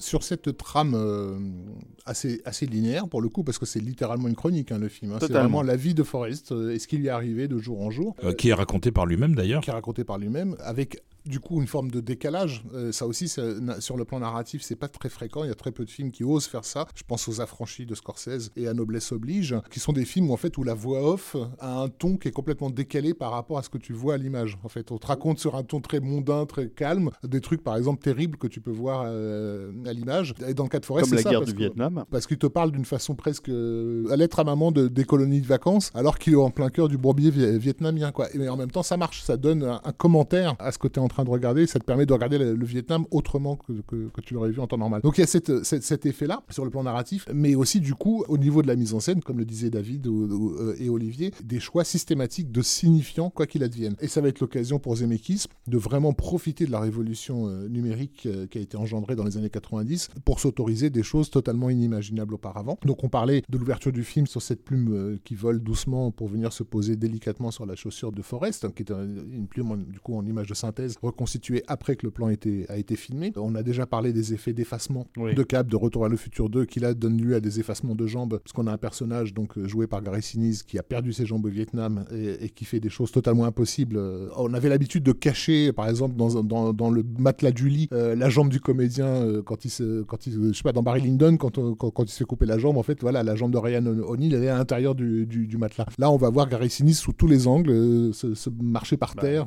sauter. Vive voilà. le numérique. Et se dire, mais euh, moi, pendant toute la séance du film, je me dis, mais comment, comment ils ont fait ça, quoi? Le mec, il a pas de la- jambes, quoi. L'incroyable Ouais. partie de ping-pong aussi. voilà, euh. Tout à fait. Non, mais, mais, mais c'est ça qui est gé- génial dans ce film, c'est que je, je pense que c'est une des premières utilisations réalistes du numérique au cinéma. Il n'y en avait pas eu beaucoup, et là, c'est vraiment tout au long du film. C'est un mélange de numérique et de. D'invisibiliser les et- effets, et- en fait. Et de, et de fond Ouais. vert ou de fond bleu. Ouais, d'invisibiliser les effets et du coup de- aussi de revenir à l'origine de ce que sont les effets spéciaux. C'est-à-dire au départ, c'est pas juste pour faire euh, marcher des dragons. Les effets spéciaux, c'est juste pour donner une illusion, euh, quelle qu'elle soit, au spectateur. Du coup, le metteur en scène peut s'en emparer pour faire des effets de mise en scène impossibles. Donc euh, il faut remonter. bah, si vous voulez voir un vrai film d'effets spéciaux des années 40, il en existe un très célèbre qui s'appelle Citizen Kane, où pratiquement un plan sur deux est un plan d'effet spécial, mais parce que euh, c'était la seule façon de filmer de cette façon-là ce, ce décor et ce comédien. Pour le coup, ça a pas vieilli parce que moi j'ai revu le film hier, hein, donc c'est pas c'est pas vieux. À Forrest Gump? Et il y a, il y a des moments, oui, il y a des moments où je, génial. je- je revenais en arrière en me disant mais putain mais comment ils ont fait ça? Mm. à l'époque Comment ils ont fait ça Des jambes coupées où on a euh, on a l'ombre qui suit en Oui, dessous oui. en fonction de la manière dont il bouge. Je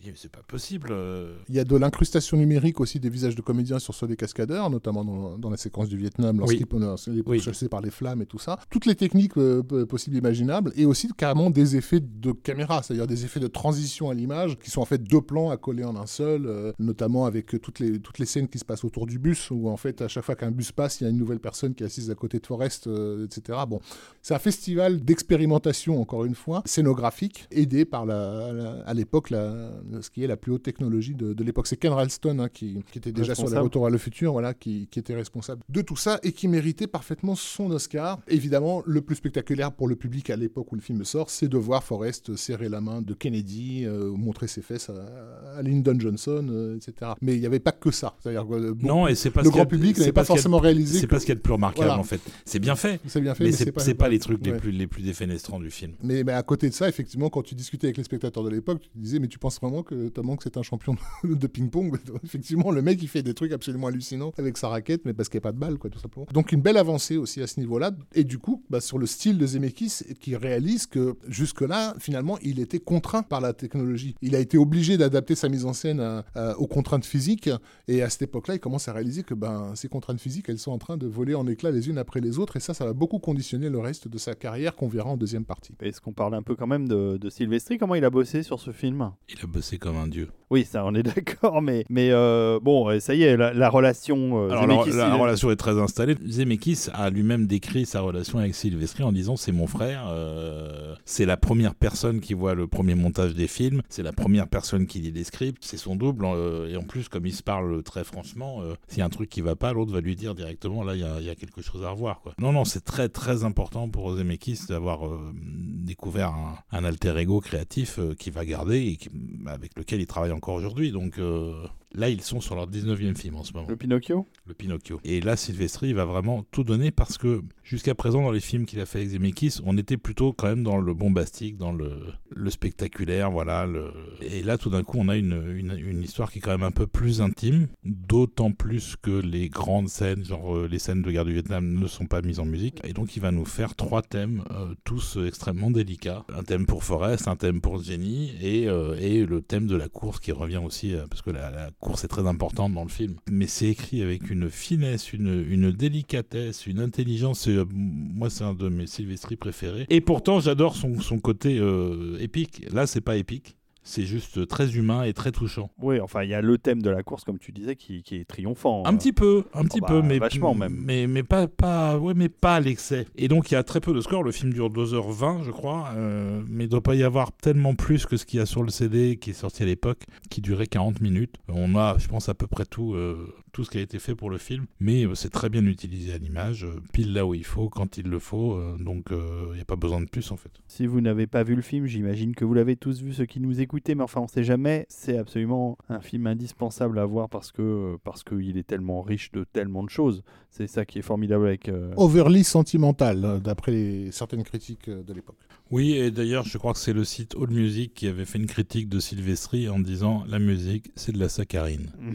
Ouais. Ce que je trouve intéressant avec Forrest Gump aussi, c'est que ça annonce un film qui va aussi euh, rafler un maximum d'Oscars, c'est euh, Titanic. Je trouve que c'est pareil, c'est dans cette mouvance de films qui retourne, qui regarde vers l'histoire, qui met en scène des personnages emblématiques et qui va. euh, et je, je sais pas si, j'imagine que Cameron n'a pas été influencé par par Forrest Gump pour faire son film, mais, mais c'était dans la- dans l'air du temps de faire des grands films historiques ou sur toile de fond historique, tout en, en créant des romances, des romances du sentiment. Il y a Brevard aussi qui va sortir dans, les mêmes, dans la même décennie. Euh, et je trouve que tous ces films ont un, certain lien parce que euh, les scénarios se basent plus sur des éléments euh, historiques, plus sur du réalisme que sur la fantasy qu'on a eu à foison dans les années 80. Et, et je pense que Forrest Gump inaugure cette série de films, ce ton plus romantique et plus réaliste que ce qu'on a eu avant dans les, dans les films euh, bah, qui, ont, qui ont cassé la baraque, quoi, qui, ont, qui ont fait des gros succès de tous ces réalisateurs d'ailleurs. En tout cas, ça devient, euh,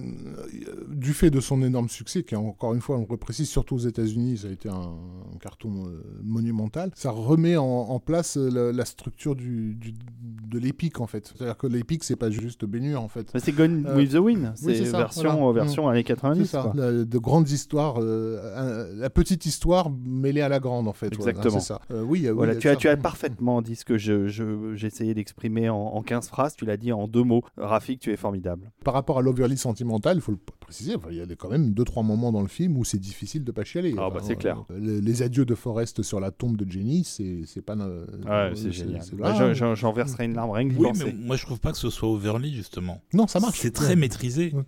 Euh, c'est c'est pas euh, justement c'est pas de la saccharine. Mais c'est là où on se rend compte que seuls des très grands réalisateurs arrivent à doser pour faire des films qui fonctionnent. Bah, c'est pour ça que je pense à Cameron bah, et à, et à- Mel, à Mel Gibson. Gibson, clairement, clairement. Et qui n'ont pas peur, du coup, de, de réveiller euh, les émotions du, du public. Et qui viennent aussi des films de genre. Plutôt que de casser l'ambiance en mettant une blague, Mm. comme on fait beaucoup aujourd'hui. Ouais. Bon, et ben, on va terminer pas sur une blague, mais sur la formidable suite de Forrest Gump. On va, on va finir avec ça. Mais en attendant, on va dire au revoir. On va dire au revoir. On va vous remercier encore tous, euh, tipeurs, euh, Patron, Contributeurs. de nous soutenir et de, nous suivre dans cette, dans cette aventure. Ouais, on est toujours très heureux d'être derrière nos micros, de vous parler de musique de film. Enfin, moi, de vous écouter surtout, les amis, parce que j'ai pas tant que- de choses à, à dire. Par contre, j'adore euh, écouter vos, vos sélections de morceaux. C'est toujours un plaisir de revenir et de réécouter tous ces morceaux de musique de film, qu'on les connaisse ou qu'on les connaisse pas. J'espère que vous avez vous-même, derrière vos casques euh, et, vos, et vos enceintes, euh, ce plaisir euh, renouvelé à chaque épisode. Et je ne veux pas être le seul à faire des déclarations d'amour. euh, je, je sais que Rafik aussi est plein d'amour pour nos contributeurs et nos auditeurs. Cours, David, cours. Fais court surtout. Et maintenant, je pleure surtout pour Olivier qui va se taper le montage de cet épisode euh, interminable. Voilà, je sais pas combien va durer l'épisode au final, mais là on doit en être à 4 heures d'enregistrement, un truc comme ça. 3h47. Voilà. Voilà. Donc, euh, aïe aïe aïe aïe aïe aïe. Aïe aïe aïe, tu vas, tu vas souffrir. On finit donc en beauté avec la suite for Forrest Gump par Alan Silvestri pour Forrest Gump de 1994 et c'est une merveille. Et on vous retrouve sur un deuxième épisode qui sera bien chargé également. C'est sûr. Voilà. Bisous. Merci, Merci à bisous. tous. À bientôt.